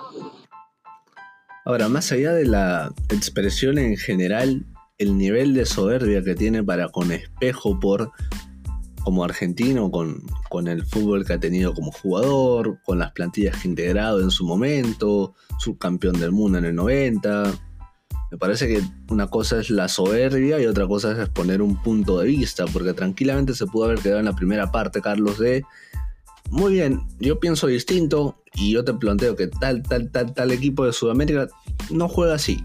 hasta ahí estaba, me parece correcto, ¿no? Las, opiniones, porque podemos opinar distinto y ahí uno puede decir, para mí el otro puede decir una pachotada, pero su opinión al fin y al cabo. Hasta ahí estábamos bien, pero de ahí que le meta todo el camión, ¿no? Con respecto a la experiencia que él ha tenido como jugador, ahí sí me parece que tocó una fibra un poquito más arriba, ¿no, Carlos? Es como menospreciar el trabajo que ha venido haciendo Jorge Espejo en lo, técnico. Es como pisar el trabajo que hizo en ese partido, al sacar ese tipo de cosas. Y ahí se excedió demasiado Comiso. Y Comiso se, se le ha caracterizado también por no medirse en sus declaraciones es algo que no me sorprende. Recuerda Julio que a principio de año declaró sobre, sobre Sporting Cristal que, no, que, ya no había un clásico rival en, esta liga no Bexo, que entonces encendió la pradera, después las, almas eh, las aguas se calmaron, pero a mí no me sorprende. Para hacerte un paréntesis ahí, y ya hablan, solo un paréntesis de esto. las pintas en el estadio Alberto Gallardo y lo que pasó luego con Lolo. Por ejemplo, una de las pintas que hicieron en el Gallardo es la frase de comiso. O sea, por ahí se te va un poquito lo que generó ese tipo de declaraciones previo al partido de, la U con Melgar. O sea, solamente un paréntesis de lo que generó ese tipo de declaraciones una vez que se inició el fútbol. Sí, y, acá desde nuestra tribuna rechazamos eh, los actos vandálicos que se han suscitado en estos últimos días, tanto en el Alberto Gallardo y en el Estadio Monumental de Ate. Eh, es una situación complicada, no es de ahora, es, es algo que, que vemos a algunas personas vestidos de hinchas, pero que no lo son, son gente desadaptada, que no respetan al club, ni respetan a los jugadores, ni a la plantilla, en, en, general a todo, no respetan ni al fútbol peruano, entonces este tipo de cosas hay que evitarlo, hay que evitarlo y me pareció correcto, correcto el comunicado en conjunto que lanzó tanto Sporting Cristal y Nuestro Deporte como para, para apaciguar esto, ¿no? Para que no se extienda más. Y también los videos que hizo Carvalho y, Calcaterra, Julio. Sí, ahora vamos un poquito con las declaraciones del, profesor Espejo, justamente hablando ya de, esta última parte que hablamos del tema de la soberbia y un poquito de perspectiva de, de Ángel David Comiso. Justamente son declaraciones que brindó para el programa Toca y Pasa. Sí, no, mire, si, ya si analizas de fondo, este, ya, ya ves un, un comentario medio populista, ¿no? Que, que, yo vengo a revolucionar el fútbol, que yo quiero que el fútbol sea mejor, que yo quiero ver el fútbol de calidad y que yo quiero, yo propongo, yo propongo y ustedes nada. Este, ya por ahí es un mensaje medio popular, ¿no? Pero eh, o, nos tildan de ignorantes que no sabemos nada acá o, trata de, esconder alguna falencia propia de su equipo, del partido mismo. Yo estoy seguro que Universitario tiene una gran plantilla y, va, a pelear el título, eso no me, no me cabe la menor duda. Por eso digo, yo creo que se dejó llevar por las pulsaciones a mil y porque un equipo chico le, lo pasó por arriba. Es una falta de respeto. Y bueno, esas son las, las primeras declaraciones del profe el profesor Espejo. En un momento vamos a tener nuevamente la conexión con Carlos, vamos a ir llevando la conducción del programa, no hay ningún problema. Y bueno, la verdad que picante, ¿no? Y un poquito eh, la, forma despectiva que, que, habló el profesor Espejo, la verdad que me dejó mucho que desear porque es un poquito desprestigiar a los técnicos peruanos. Y eso es lo que más me dolió.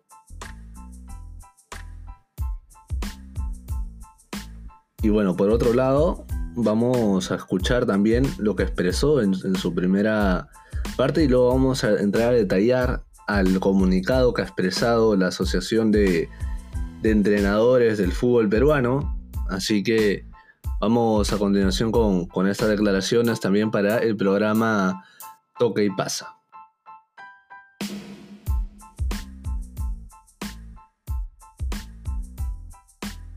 un equipo grande cuando es este avasallado por un equipo chico. Eh, te puedo contar cinco jugadores, es toda la planilla de Cantolao, incluido comando técnico, de cinco jugadores de la U, lo digo abiertamente, pero cuando te ves en este, en este entrampamiento y a veces hablas pues, con las pulsaciones a mil, eh, declaras cosas que quizás después te puedas arrepentir. Yo, yo no soy periodista, para empezar, porque me, me tildo de periodista. Eh, yo comento en una cadena internacional porque me apasiona el fútbol y así como comento en una cadena internacional, soy administrador de empresas tengo mención en finanzas y me dedico también a otras actividades, ¿no? Este, si yo ganara lo que gana el profe Comiso, te aseguro que solamente dirigiría, pero tengo dos hijos y una esposa que mantener. Entonces, eh, trato de no romper códigos en ningún sentido de la palabra, trato de, hablar lo que a mí me corresponde cuando me toca comentar, porque ni siquiera soy crítico del fútbol, comento fútbol. Hablo de estrategias, hablo de sistemas, hablo de táctica. Y, y lo otro que decía, este, a mí me sorprende porque eh, yo veo Libertadores todo el tiempo, Sudamericana, veo UEFA, veo Champions y, la verdad que juegan con el cuchillo entre los dientes, ¿no? Tú, tú comparas a la plantilla más rica del fútbol peruano que es Vallejo contra Caracas y veías cómo se tiraban y dividían los jugadores de Venezuela y era matar o morir. Y elimina un equipo de un presupuesto mil veces más bajo que el de Vallejo por temperamento y por garra, no por, no por una cuestión técnica o táctica, porque veía jerarquía del lado de Vallejo, pero veías que se tiraban a la tira y al peronelo el equipo venezolano y pasó. Eh, veo a Boca, veo a River, vimos el último clásico y vemos cómo te golpean todo, veo, mencionó a Palmeiras también, ves a Felipe Melo y, pregúntale a Pablo Guerrero de los 500 cabezazos que le metió en la parte de atrás cuando jugaron este, eliminatorias. Entonces, hay situaciones pues, que yo creo que te impulsan a decir incoherencias, porque en el fútbol de hoy el fútbol se ha vuelto vertiginoso, dinámico, fuerte y se juega con una demencia total, no al límite del reglamento. Es por eso que me sorprendió un poco, pero lo entiendo y aparte respeto muchísimo a Ángel Comiso, por eso yo no entro a polemizar, simplemente no comparto. Claro, no, está bien. Bueno, fueron las declaraciones, continuando con, lo anterior, también de, profesor Espejo. Me parece que tres puntos fundamentales, ¿no? Si él tuviera, si él ganara el salario que gana Comiso, no solamente se dedicaría a dirigir, el temperamento que mostraron los equipos que enfrentaron en Copa Libertadores los peruanos, y lo anterior, el anterior audio que también expresaba un poquito la postura con respecto a él y, la opinión que puede sentir con respecto a ser un entrenador peruano que está defendiendo sus colores y sus ideas en la liga peruana. Me parece que esos tres conceptos son los principales que hemos podido escuchar y bueno, antes de, darle pase nuevamente a Carlos, pude conversar también off the record con el profe y, y me dijo que no, que que no le haga caso, la verdad, las declaraciones que expresó Comiso y que él no. O sea, lo, ve como parte de. Y que, es normal que se expresó en una situación así como lo expresaba al final del audio, en una situación caliente, donde la verdad es que, y esta ya va opinión personal, me parece que Comiso, al verse reflejado, también lo expresó el profe dentro de las declaraciones que escuchamos hace un momento en el programa Toque y Pasa, la creo que le dolió, ¿no, Carlos? Que un equipo como Cantolao, con el equipo de jugadores que tiene eh, y la plantilla corta que tiene, le haya pasado por encima casi una goleada, se puede considerar. Así que, Carlos, ¿qué opinión también tienes con respecto a las declaraciones que, tiene el profe Comiso para con, con los técnicos peruanos en general, ¿no? Porque en las finales me parece que lo que dijo el profe Espejo es más defendiendo la postura de todos los entrenadores peruanos. Totalmente de acuerdo con la declaración de Jorge Espejo. Eh, lo dejó en evidencia Ángel Comiso. O sea, hizo que su comentario no valga nada. Porque al decir todo el tiempo veo Champions, todo el tiempo veo Libertadores, Sudamericana, ahí da un indicio, ahí da un indicio de que esto no se ve solamente en Perú, se ve en todos lados. Si no, hagamos un repaso. Caracas Fútbol Club con, con Universidad Cervallejo. ¿Cómo ganó Caracas? ¿A base de qué? a base de su juego y a base de sus formas. En la final de Copa Libertadores, la final de Copa Libertadores entre Santos y Palmeiras, que fue un partido muy trabado. Entonces evidenció totalmente y tomó, por, y tomó el comentario de quien viene. Ahora, lo que sí comparo también es que la declaración de comiso fue en caliente, fue que hirió a su orgullo como entrenador porque no esperaba que Cantolao le dé una goleada de 3 a 1. Así es, así es, Sí, la verdad que concuerdo contigo. Mientras que pasa un poquito el tema de los perros, ambos estamos en casa, así que esto se, se entiende. Es la nueva modalidad, incluso con, con amigos que también graban podcasts, incluso para grandes medios, también tienen este tipo de, de situaciones dentro del hogar. Y bueno, concuerdo contigo con lo que dices, porque al, final, al fin y al cabo, lo que estamos viviendo con respecto a las opiniones que vertió el profesor Comiso, la verdad que me parecen lamentables y la postura no solamente por parte de, él, sino también la postura por parte de todos los, jugadores, eh, perdón, de la Asociación de Comandos Técnicos en general. Ahorita, ahorita te voy a comentar el comunicado que sacaron. A ver, la, la NFE Perú, la ANEF Perú, ante las continuas afirmaciones inapropiadas del señor Ángel David Comiso, director técnico del Universitario de Deportes, tratando de desacreditar la labor de Jorge Luis Espejo Miranda, director técnico de la Academia Cantolao y socio de nuestra asociación, expresamos nuestro total rechazo a las declaraciones vertidas el día 19 de marzo, demostrando un comportamiento inadecuado que no se corresponden a un profesional contraviniendo con el reglamento de directores técnicos de la Federación Peruana de Fútbol en el capítulo seis normas de conducta bajo la resolución número 009-FPF-2020. Por lo tanto, la Asociación Nacional de Entrenadores de Fútbol en defensa de nuestros técnicos nacionales y de fútbol en general, exhorta a la Comisión Disciplinaria de la Federación Peruana de Fútbol a evaluar el contenido de las declaraciones del señor Ángel David Comiso en contra de nuestro colega, entrenador nacional y poniendo en tela de juicio la labor arbitral a fin de imponer sanciones disciplinarias correspondientes. Esto fue comunicado Carlos que sacó la Asociación Nacional de Entrenadores de Fútbol. ¿Qué, opinión te, significa esa respuesta pronta, la verdad, ¿no? Que, tenemos en contra de comiso no solo de Profe Espejo, sino también de la Asociación de Entrenadores.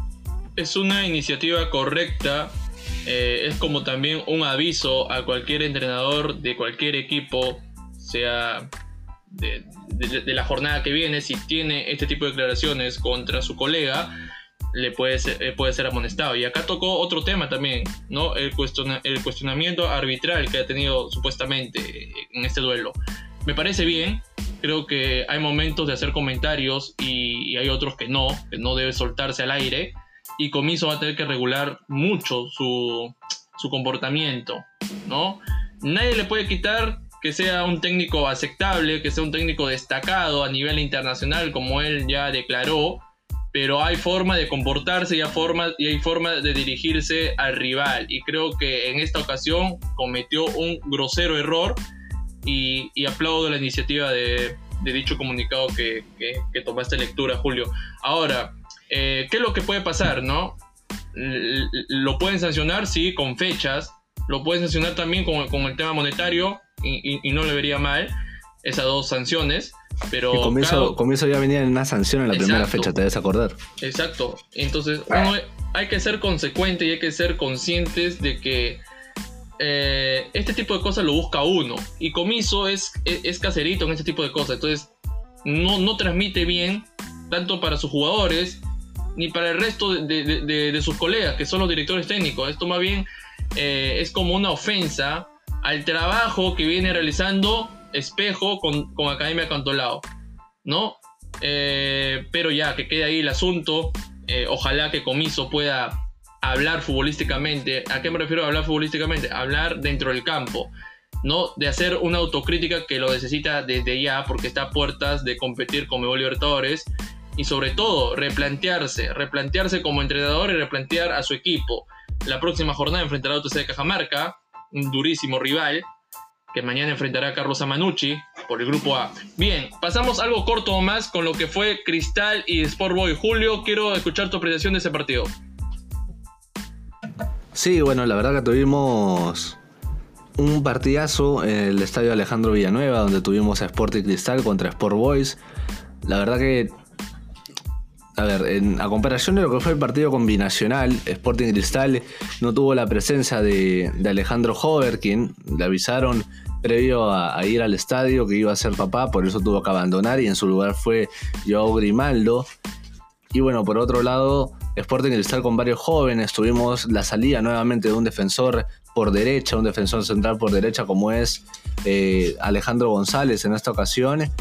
Y tuvo que entrar ahí de, de forma inesperada Jesús Castillo, que usualmente es volante central del, cuadro celeste. Roberto Mosquera es la otra cara de la moneda. El Sporting Cristal es la otra cara de la moneda a lo que es universitario, porque sabe adaptar a las diversas situaciones.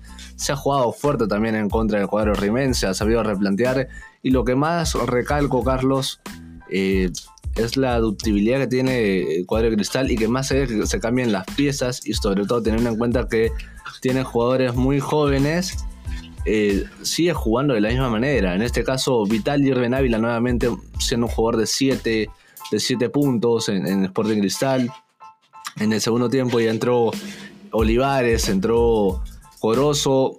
Me parece que Corozo a, media máquina, pero de todas maneras fue importante para jalar marcas en Sporting Cristal. En el primer tiempo supo manejar muy bien Sport Boys el, el medio campo del cuadro del Sporting Cristal y no tuvo profundidad. Eso también fue pieza de, análisis de Roberto Mosquera, que dijo que no tuvo la capacidad su equipo para poder generar situaciones de gol, porque él se veía el panorama era difícil, sobre todo en cuestión de la cuestión táctica que planteaba el profesor Teddy Cardama. Cuéntame, Carlos, también tu, apreciación con el único gol del partido que lo marcó Horacio Calcaterra tras un gran quite de Lora y bueno, ir de Ávila haciendo recordar ese partidazo que ganó Sporting Cristal ante Racing en el 2015 con ese recorte ofensivo y bueno, dando el pase en este caso a Horacio Calcaterra quien marcó su primer gol de la temporada. ¿Qué te pareció el cuadro de Roberto Mosquera en estas dos fechas que vamos? ¿Es el mejor equipo que, tenemos en el torneo? ¿Es Sporting Cristal para ti? Que más allá, lo principal que recargo para darte el pase es que sigue siendo efectivo y no está teniendo la cantidad de super jugadores dentro del terreno del juego como se pensaba a inicios de año, ¿no? Esta gran plantilla de Sporting Cristal que por temas físicos, de lesiones, no hemos podido tener el mejor 11, me parece, de Sporting Cristal dentro del terreno de juego y sí ha sumado bastantes minutos con respecto a lo que es la bolsa de minutos, Carlos. Sporting Cristal es uno de los equipos que mantiene la base de juego, eh, mantiene esa memoria de cómo se debe jugar eh, en este tipo de competiciones, eh, mantiene la estructura, ¿no? La idea mosquera, y eso es admirable. Eh, el gol, es cierto que Horacio Calcaterra marca el, único tanto de este compromiso ante un Sport Boys que venía de un gran partido contra la Universidad de muy aparte de, de, que lo perdió por 3 a 2. Eh, Teddy Cardama le jugó por momentos, lo incomodó en el juego, a Mosquera y Mosquera eh, hizo como mención a eso post partido, ¿no? Acá tengo la declaración. Fue un partido más emocionante que efectivo. Por nuestra parte nos faltó profundidad, no volvimos predecible. Lo destacable es que jugaron 3 sub-20 y eso es bueno para el equipo. Lo de Gilmar Lora me deja feliz y va a seguir creciendo.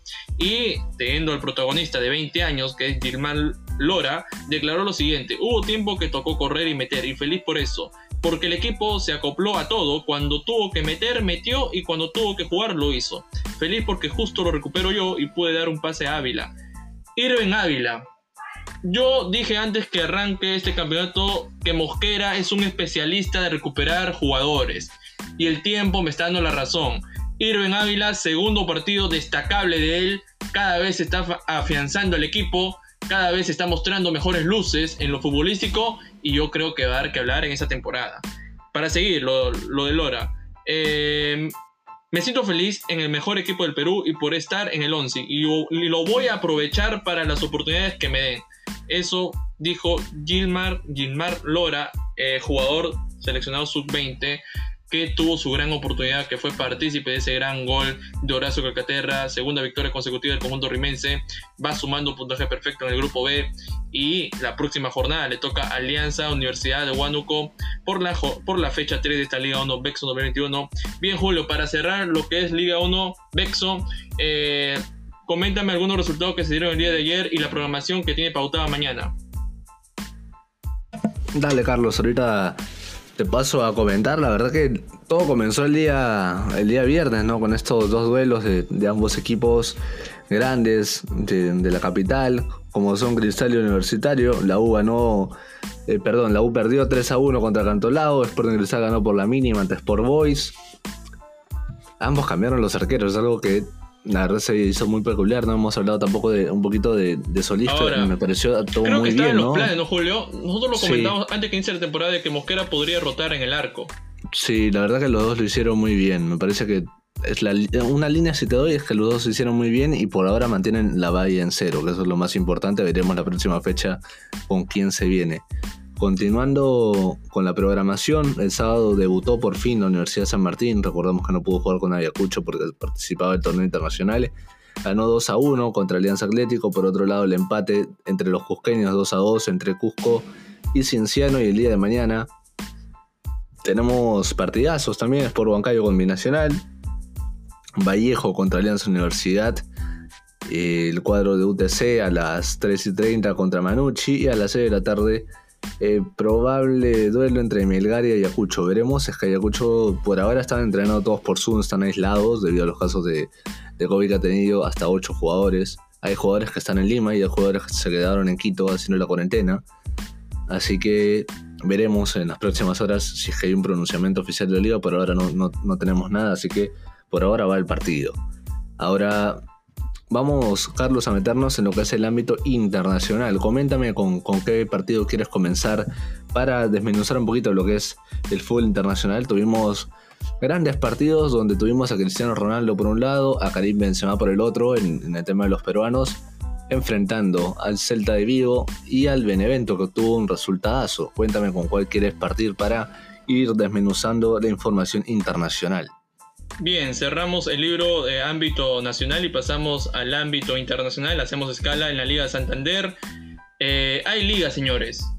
Atlético Madrid, muy aparte de que ganó 1 a 0 a Deportivo Alavés, eh, con gol de Luis Suárez, que llegó a los 500 goles como futbolista profesional. Pero muy aparte de ese gol, hubo un héroe principal de esa gran victoria, Jan Oblak. Jan Oblak que le atajó un penal le atajó un penal a un jugador de, Deportivo a la vez y le dio la calma al Cholo Simeone. Le dio la calma porque entre semana quedó eliminado de la UEFA Champions League tras caer eh, derrotado ante Chelsea, un Chelsea que está imparable, un Chelsea que cada vez da que hablar, ¿no? Desde la llegada de Thomas Tuchel. Para ser más exacto, Julio, el penal que atajó Jan Obla fue el jugador español José Lu, sobre el tramo final del partido. Ahora, eh, los 500 goles de Luis Suárez, por ejemplo, en Barcelona hizo 198, con el Ajax hizo 111, con el Liverpool 82, con la selección uruguaya 63, con Groningen de Holanda o de Países Bajos 15, con el Nacional de, de, Uruguay 12 y con el Atlético Madrid lleva 19 goles en esta temporada. Y ahora, si lo llevo a la otra parte, que me llamó la atención el partido contra Chelsea en Stamford Bridge, es cuando Simeone saca a Luis Suárez y pone a Angelito Correa. Acá Luis Suárez desbarata ese cambio. Desbarata el argumento del Cholo Simeone. Porque quieran o no, Luis Suárez le salvó los muebles hoy día al Atlético Madrid y al Cholo Simeone. Para que asegure tres puntos. Porque sus máximos perseguidores habían ganado sus respectivos partidos. Entonces acá deja la, la duda por qué el Cholo Simeone sacó a Luis Suárez, yo entiendo que habrá querido cambiar el planteo táctico para enfrentar a un Chelsea más posicional, pero Luis Suárez desbarató con ese gol, lo dejó en evidencia el Cholo. Muy mal, ¿ah? ojo ahí, lo dejó mal el Cholo Simeone. Porque conocemos que Luis Suárez siempre es una carta de gol hasta el final. Siempre es una carta de gol. Y acá los números lo avalan. 19 goles, el hombre que está manteniendo al Atlético de Madrid arriba en la punta del campeonato. Ojo ahí. Ahora, si vamos a lo que ha sido Real Madrid con Celta de Vigo, el Celta de Vigo de Renato Tapia, que jugó los 90 minutos, tuvo un duelo aparte con Lucas Vázquez, al final del primer tiempo estuvo tendido dentro del campo, eh, encendió las alarmas un poco a Caudec, pero no fue nada grave. Y lo de Real Madrid pasa todo por Karim Benzema, que anotó un doblete, que cada vez va afianzándose cada vez, se va convirtiendo en un jugador importante de esta plantilla dirigida por Zinedine Zidane. Una gran semana de Karim Benzema. Anotó contra Atalanta, anotó contra el Elche y anotó contra Celta de Vigo, muy aparte del tercer gol que es de Marco Asensio. Los números de Benzema, los números de Benzema, ¿no? Son algunos de estos. Registra 8 goles en sus últimos 6 partidos oficiales contra Getafe, Valencia, Atlético Madrid, Elche, Atalanta y Celta de Vigo. En total registra 17 goles en esta Liga de Santander temporada 2020-21. Eh, Julio, ¿qué te pareció la actuación de Renato Tapia contra Real Madrid? En general fue buena lo, de Renato, más allá del, del, segundo gol que tiene un poquito de responsabilidad. Una jugada compleja, la verdad, pero la gran, la gran tarde que tuvo Karim Benzema no la borra nadie el descuento de Santi Mina ilusionó un poquito ¿no? al cuadro del Celta de Vigo que hasta el final pudo empatarlo, pero bueno, Marco Asensio a los casi 94 minutos decretó el 3 1 final. En general fue un gran partido de, Renato Tapia que le sirve este tipo de partidos sobre todo para que pueda demostrar todo eso que se le viene hablando durante la semana. Se conoció la valoración, la nueva valoración que tiene Renato Tapia en el Celta de Vigo, que duplicó eh, a 20 millones su valor actual en el mercado con respecto a un posible fichaje, de equipo que, desee contar con él va a tener que desembolsar mínimamente estos 20 millones, seguramente un poquito más por, por lo joven que es Renato. Y de todas maneras vamos a tener un cuadro del Celta de Vigo que esperemos de a poquito se vea eh, mejorando en la tabla de posiciones y el Real Madrid, bueno, demostrando la categoría de Benzema, tú lo habías dicho, la verdad que una semana fantástica, la cerró muy bien el, el Gales pero de todas maneras, este es el tipo de partidos que Renato Tapia debe. Creo que jugó un buen partido en general, ¿eh? Carlos, no sé si, si concuerdas conmigo y, la verdad que Real Madrid. Sí, Julio, yo, fui yo vi un Renato Tapia que fue el choque que, que tuvo duelos aparte con Modric, con Cross, con Lucas Vázquez. No es fácil lidiar con ese tipo de jugadores. Y, ha hecho un partido, yo si, si, doy un puntaje, ha hecho un partido de 7 de, o 6 y medio. Eh, eh, en regular no fue tan malo la actuación de Renato Tapia. Es cierto que en el segundo gol es una jugada compleja donde está, está involucrado él, pero de ahí hizo un, partido correcto. Lo malo es que eh, cuando tienes este tipo de monstruos al frente, como Benzema, en el medio campo tienes a un Luka Modric, a un Tony Kroos inspirado, es muy difícil lidiar con este tipo de jugadores. Pero sin demeritar la victoria de Real Madrid, creo que Real Madrid cada vez está encontrando, encontrándose a sí mismo, cada vez inicia está viendo la ruta de cómo se debe jugar en este tramo final de la temporada. Ahora, pasamos a la vereda de enfrente. Exhibición del Barcelona. Uno de los mejores partidos de la era Coman, tal vez, sí, yo creo que sí. Uno de los tres mejores partidos, me atrevo a decir. De los tres mejores partidos de la era sobre Todo, ¿no?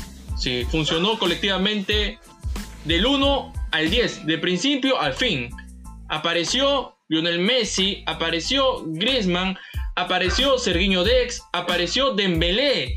Dembélé que ya lo tenían entre ceja y ceja, cada vez está evolucionando bien, cada vez está complementando con los de, con los de arriba, con los pesos pesados, con Messi, se está entendiendo la perfección. Eso es buen síntoma de Kuman y para lo que venga a este Barcelona de cara a final de temporada. Yo lo veo a este Barcelona batallar hasta el final, nada está dicho.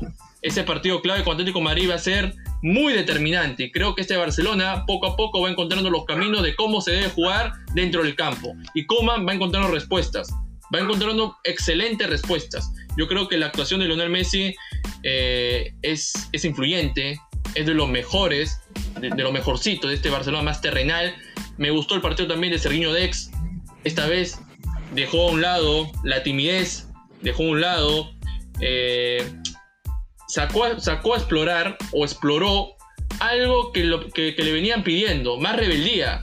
Y hoy apareció Sergiño Dex. Y lo de Dembélé, que es una deuda pendiente, pero que cada vez va fortaleciéndose de cara al final de esta temporada. Julio, ¿cómo viste a Barcelona ante la Real Sociedad de este 6 a 1? Fue un partido muy similar a los primeros 45 contra el Paris Saint Germain, con la gran diferencia que no tuvo efectividad ese día, porque la verdad tuvo las ocasiones de gol, los mano a mano, pero creo que lo, logró demostrar en esta oportunidad el poderío ofensivo que cuenta el Barcelona. Que bueno, en esta oportunidad aparecieron Dembélé, Messi, Griezmann, jugadores que el Barça necesita mucho.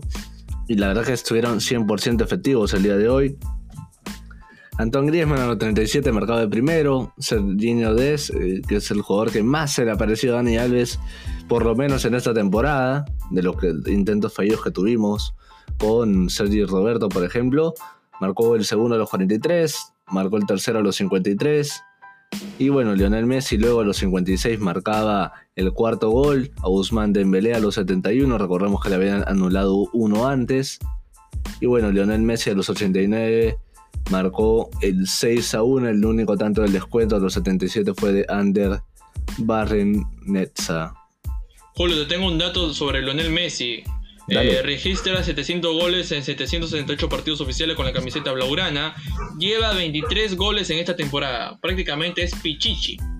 Pichichi de la Liga de Santander en un nivel no tan superlativo, pero para este Barcelona alcanza. Le alcanza al Barça, le alcanza a Kuman, le alcanza a Laporta, ¿no? Es algo que al hincha de Blaugrana lo, satisface. Ver a un Messi más metido con el equipo, ver a un Messi que sonríe, ver a un Messi más alegrón, como que te da indicio a que pueda sentarse a negociar con Joan Laporta para una posible renovación, una posible también conversación del proyecto deportivo que quiera eh, trasladar la porta. Se ha hablado de muchos nombres, se ha hablado también eh, en estas últimas 24 horas de Wijnaldum, actual jugador de Liverpool. Se ha hablado también de Sergio Agüero. Se ha hablado del objetivo principal que es Erling Haaland. Se ha hablado de muchos nombres, pero veremos a futuro qué es lo que pasa. El, eh, el presente de este Barcelona es batallar la Liga Santander y la Copa del Rey que queda por delante. Sí, la verdad, Carlos, que hoy día de hoy otro dato que te tengo es que, por ejemplo, Antoine Griezmann,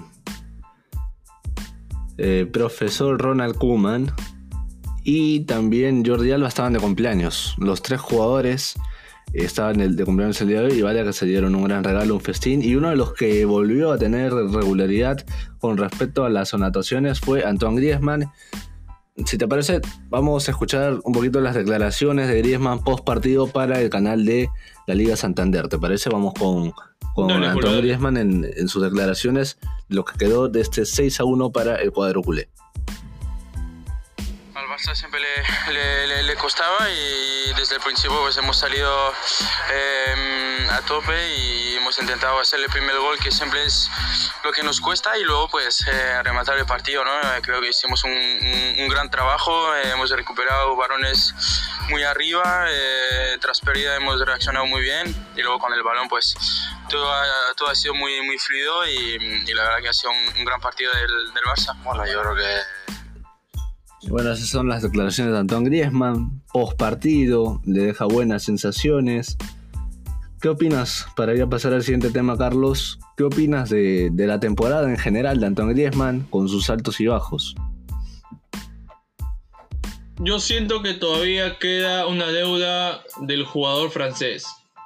Es, es, es muy, es muy verdad, es una verdad que está apareciendo en estos últimos partidos pero si hacemos el análisis de toda la temporada hasta, hasta ahorita, creo que no es el Antoine Griezmann que el Barcelona fichó. No es ese Antoine Griezmann protagonista, no es ese Antoine Griezmann que por lo menos logre asociar a, plenitud con Lionel Messi. Pero no se sabe si va a seguir la temporada que viene. Es un tema de discusión también en estas últimas horas, en, el transcurso de la semana. Se habló de una posible venta hacia otro club.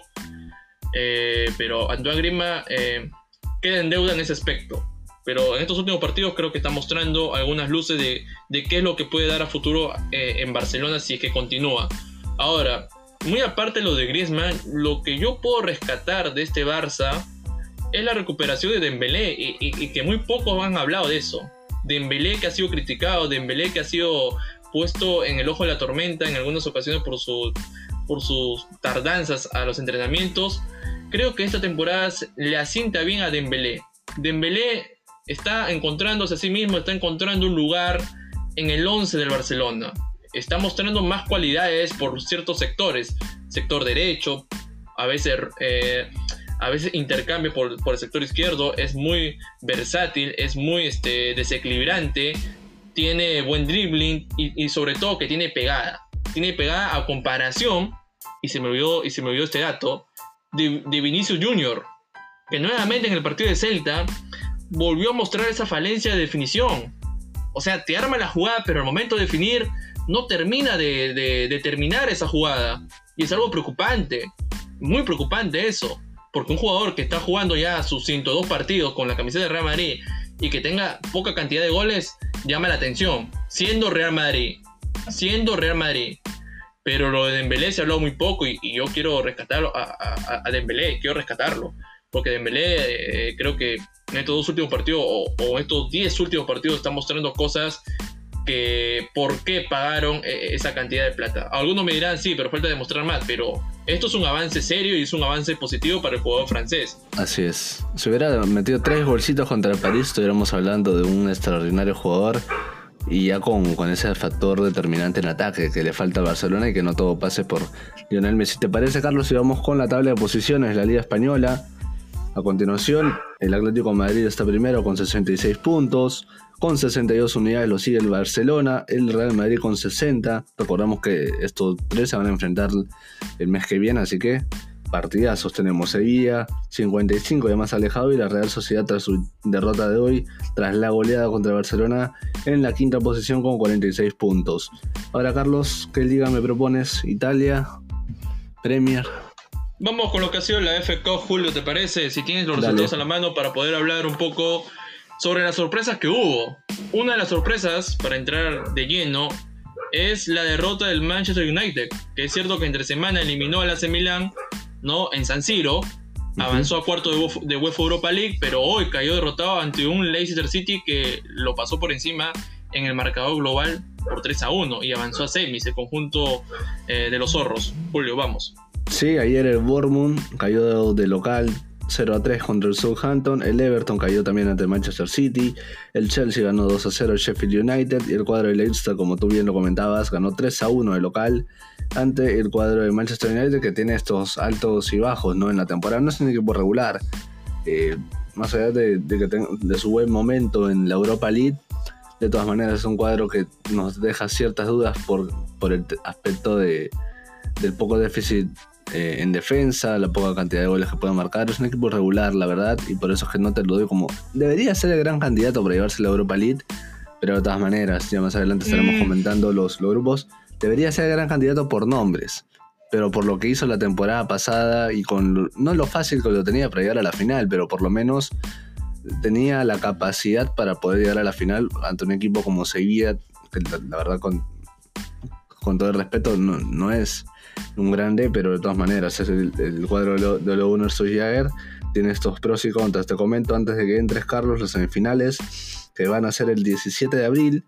El Chelsea enfrentará al City y el Leicester al Southampton. Lindo duelo, o sea, lindo duelo, sobre todo el City con el Chelsea. Ese puede ser una final tranquilamente, ¿no? Claro, el Chelsea que viene una racha imparable desde que llegó Thomas Tuchel. 14 partidos sin perder. 14 partidos sin perder. Ahora, aventurarnos en Champions League. Exacto, y en Champions League, a ver, un rival accesible ya. O, Porto, o sea, puede llegar a semifinal tranquilamente Thomas Tuchel. Pero los partidos se deben jugar, ¿no? Eh, eh, acá lo estamos dando como favorito por lo que está haciendo ahorita, el presente que y es justamente formidable. ambos cierran esta semana, el día 13, o 13 y 14, antes de ese duelo que es el 17 Veremos si es que ambos son semifinalistas de Champions League o están eliminados del torneo continental. También va a ser un lindo duelo por ambos aspectos. Claro, y aparte de eso que, el City está siguiendo el guion, está manteniéndose firmemente en, su paso arrollador en Premier y en competiciones eh, eh, de, de, Inglaterra. Pero acá la misión es UEFA Champions League. Es UEFA Champions League. Y yo creo que va a tener que enfocar todas sus energías y sobre todo el rival que le ha tocado. Es muy curioso, pero ya antes de entrar a eso, vamos con algunos resultados de Serie A, Julio, si lo tienes a la mano para hablar un poco de eso. Sí, ahora, ahora lo, estamos cuadrándole la información. La verdad que tuvimos un partidazo, ¿no? Entre el cuadro del Benevento contra el cuadro de la Juventus. La verdad que tuvimos un partidazo. Te comento que el cuadro del, Inter de Milán contra el Sassuolo se tuvo que. Este partido se tuvo que postergar por un tema de casos de COVID. Comenzamos con los resultados del día sábado. El cuadro de Crotone cayó derrotado 2 a 3 contra el Bologna. El Spezia ganó de local 2 a 1 a Cagliari. El Gelas Verona cayó 0 a 2 en casa contra el Atalanta, tras su eliminación contra el Real Madrid esta semana. La Juventus cayó derrotado ante el Benevento en el Allianz Stadium, donde Gianluca Lapadula jugó. La verdad, me parece, Carlos, que Gianluca jugó más o menos unos 50, 70 minutos, si es que no me equivoco. Y también el único gol del partido lo marcó el tanque Gage, el argentino. Por otro lado, el Udinese cayó derrotado de local ante el Lazio por la mínima diferencia. El Sandoria ganó también por la mínima al Torino. La Fiorentina cayó 2-3 contra el AC Milane y la Roma cayó también del, local contra el Napoli. Veremos cuándo se reprograma este partidazo por, eh, por el puntero, por el Inter de Milán. Veremos más adelante, estaremos con esa información en Radar Futbolero, Carlos. Correcto, Julio. Esos han sido los resultados de la Serie A, jornada 28. Y vamos a ahondar un poco al partido sorpresivo, victoria contundente, categórico, una hazaña increíble para Benevento Calcio derrotar en casa, en Turín, por un tanto cero a la Juventus y Cristiano Ronaldo. Te comento algo. la posición, ¿no? Exacto, te, te, comento algo, Julio. Eh, Gianluca Lapadula disputó 69 minutos, luego fue eh, cambiado. No, no, 78 minutos fue Gianluca Lapadula, ojo, 78 minutos. De titular. De titular, de titular. Y fue reemplazado por Gianluca Caprari. El gol llegó al minuto 69 por, obra de Adolfo Gage. Entonces, el Benevento Calcio le, planteó un partido, un partido de esos que tácticamente sales ganando, le corta los circuitos al rival, no le permite crecer, ¿no? Y de pronto viene el gol y después sigues con la misma filosofía, plantea en los primeros 45 minutos. Es algo así, yo, yo observé algo así el partido, pero no quiero dejar escapar tampoco el homenaje que hizo la, la Juventus, la que señora, a, Cristiano Ronaldo. ¿No? Y acá cuadran las líneas. O sea, Cristiano Ronaldo, que es el hombre que está siendo boceado para un eventual regreso de Real Madrid, y la Juventus, que hoy hace ese homenaje al jugador luso, con la entrega de la camiseta donde dice Goak y la dorsal 770 goles. ¿A qué me refiero 770 goles? Es como lleva como futbolista profesional. El único futbolista profesional que alcanzó esa cantidad de goles en este deporte. Entonces, todos los caminos indican que la Juventus, con este tipo de, de homenajes, con este tipo de guiños, está dejando claro su postura de que Cristiano Ronaldo va a continuar la temporada que viene y que le está cerrando a las ofertas, ya sea de Real Madrid o de un eventual regreso a Manchester United. Y después está la celebración ¿no? La sorpresa del fin de semana, una heroica postal en, el Allianz Stadium, donde Benedetto Calcio se toma la postal con todos los jugadores, el más eufórico es Gianluca Lapadula, ¿no? Se le ve en la foto ahí con, con, toda la, efervescencia, pero buena victoria de Benedetto Calcio que le permite respirar y, le permite por lo menos batallar o salir un poco de, los puestos de abajo. Eh, esto, esta, ahora te hago la pregunta, Julio, esta derrota como que sentencia ya el panorama del calcio italiano como que la Juventus ya no tiene posibilidad de batallar ante, ante AC Milán y, el Inter.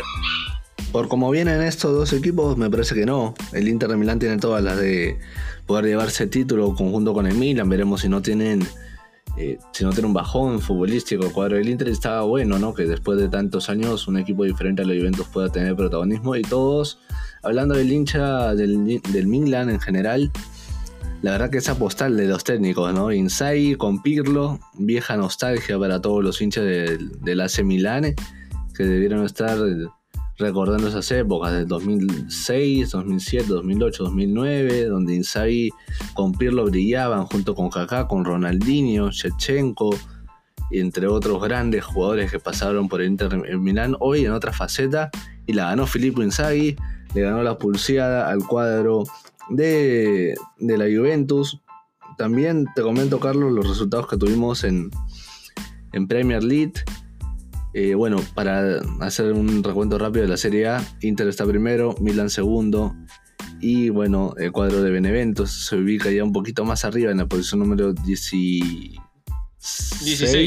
16, con 29 puntos, es que no me equivoco. Y un poquito alejado del descenso, porque los que lo siguen tienen 15, 19 y 22, así que por ahí que gane unos 5 partiditos más de los que quedan del, del calcio italiano y ya puede estar tranquilo por la distancia que tiene con respecto a los que pelean por el descenso. También tuvimos Premier, Carlos. El West Ham empató 3 a 3 contra el Arsenal. El Tottenham de Mourinho ganó al Aston Villa. Y bueno, esos son los dos principales partidos del día de hoy. Y ayer el Brighton ganó 3 a 0 al Newcastle. Y por ahora todo sigue igual en la Premier League. Ahora, Julio, Ahora, Julio, eh, esa victoria del, Tottenham sobre el Aston Villa por 2 a 0 con goles de Harry Kane y Carlos Vinicius no borra de lo que pasó entre semana en UEFA Europa League. No borra esa victoria de, la eliminación bochornosa de, José Mourinho. Exacto, con Dinamo Zagreb. Porque la sensación que dejó el Tottenham, y acá incluye el Atlético Madrid, es que son dos equipos que no han, no han batallado o no han hecho lo posible de, de competir con el rival de enfrente uno, a ver, me voy al Atlético Madrid. Y, creo que lo comentamos con Julio en la transmisión del partido, donde Julio dio su punto de vista y dijo que este Atlético Madrid deja en deuda en lo futbolístico de cómo afrontó el partido ante el Chelsea, cosa que comparto. Porque la plantilla está trillada, es, es un tema que ya no podemos tocar, sabemos que tiene una buena plantilla, Pero en esa llave lo que dejó es que el, Atlético Madrid no compitió en ningún momento ni en los 180 minutos. O sea, el Arsenal lo dominó de inicio a fin. O, el Chelsea, perdón, el Chelsea lo dominó de inicio a fin. El Chelsea lo dominó de inicio a fin. Y hay que ser sincero, el Chelsea, con la posición de balón, con lo poco que hizo, aprovechó las oportunidades. Y eso es algo que no se puede discutir. Lo del Tottenham sí, sí, sí es discutible. Porque el Tottenham ganó en la ida 2 a 0 al Dinamo Zagreb. Y en la vuelta, cuando debes liquidar la, llave, cuando debes liquidar la, serie, y no lo haces y juegas con el resultado en mano y, juegas con la ventaja del resultado de ida, y cuando ves que un rival tiene todas las ganas de batallar de igual a igual a la par, Dinamo Zagreb, admirable lo que hizo, ¿no? Y luego la declaración de Mourinho, la declaración de Mourinho, bueno, la declaración de Mourinho pinta de cuerpo entero de la situación actual que vive en el Tottenham. Comienzo 2.0, ¿no? Claro, ahora, lo más curioso es que después del partido fue al camerino de Dinamo Zagreb y aplaudió a, los chicos. Lo aplaudió. Y luego las declaraciones que hizo que, el equipo rival eh, presentó su idea de juego a plenitud, mientras que mi equipo no presentó las cosas que yo quería plasmar. Ese es el mensaje que deja Mourinho. Ahora, con este mensaje no sé con qué cara puede mirar a los jugadores. O sea, Mourinho se le ha conocido por ese tipo de cosas, ¿no? De, tirar bombas, de dejar eh, expuestos los jugadores, ¿no? Ese Mourinho, ese verdadero Mourinho. Y yo te soy honesto, Julio, Mourinho ya no está en la liga de entrenadores. Mourinho hace rato dejó de ser entrenador top. Mourinho ya está para dirigir una selección, no sé, de aquí a futuro, tal vez puede dirigir la selección portuguesa, Portugal, ¿no? O tal vez, o tal vez este, pueda regresar o, o Porto a dirigir nuevamente pero ya no lo veo dirigiendo un equipo top. Ahora, lo, del Arsenal, ahora sí, lo del Arsenal, no, me, me excedí un poco. Lo del Arsenal en el partidazo con el West Ham United, y quería tocarlo, ¿cómo, ¿cómo empata el Arsenal? Con dos autogoles y con el último tanto de, de Alexander Lacazette. No, un partidazo. O sea, fueron por tiempos. El primer tiempo, los primeros 20 minutos, el West Ham se puso arriba. Después vino un autogol de, West Ham. Después, en la segunda mitad, vino otro, otro autogol favorable para los Gunners. Y por último, Alexander Lacazette, un gol de la casa. Porque tenía que haber un gol del conjunto dirigido por Michael Arteta para decretar este empate. Y bueno, el Arsenal, es cierto que perdió contra Olympiacos por, por 1 a 0. Eh, eh, perdió en la vuelta, pero avanzó. Avanzó a cuarto de final y esa es la diferencia que hay. El Tottenham, por más que haya ganado ante el Aston Villa, no va a borrar la bochornosa actuación y eliminación que tuvo en el UEFA Europa League. Ahora sí vamos con lo que ha sido Bundesliga, Julio, con los dos equipos principales que vienen batallando palmo a palmo. Eh, el Leipzig, el Bayern Múnich, por ahí el Borussia Dortmund que empató sobre la hora con goles de Erling Haaland. Vamos. Sí, efectivamente, el Dortmund empató contra Colonia, el Múnich ganó, volvió y gustó 4 a 0 contra el Stuttgart, el Bremen cayó de local 1 a 2 contra el Wolfsburgo, el cuadro del Entra en Frankfurt volvió 5 a 2 a la Unión Berlín y el Schalke perdió de local contra el Gladbach por 3 a 0. Otro de los equipos eh, que disputa la Bundesliga y que está puntero absoluto con 61 puntos, a 4 puntos de Leipzig es el Bayern Múnich. Le sigue el Leipzig con 57, el Wolfsburgo con 51 más alejado y el Frankfurt con 47, el Borussia Dortmund, que por ahora está en competencia en Champions League, está con 43 unidades en la quinta posición.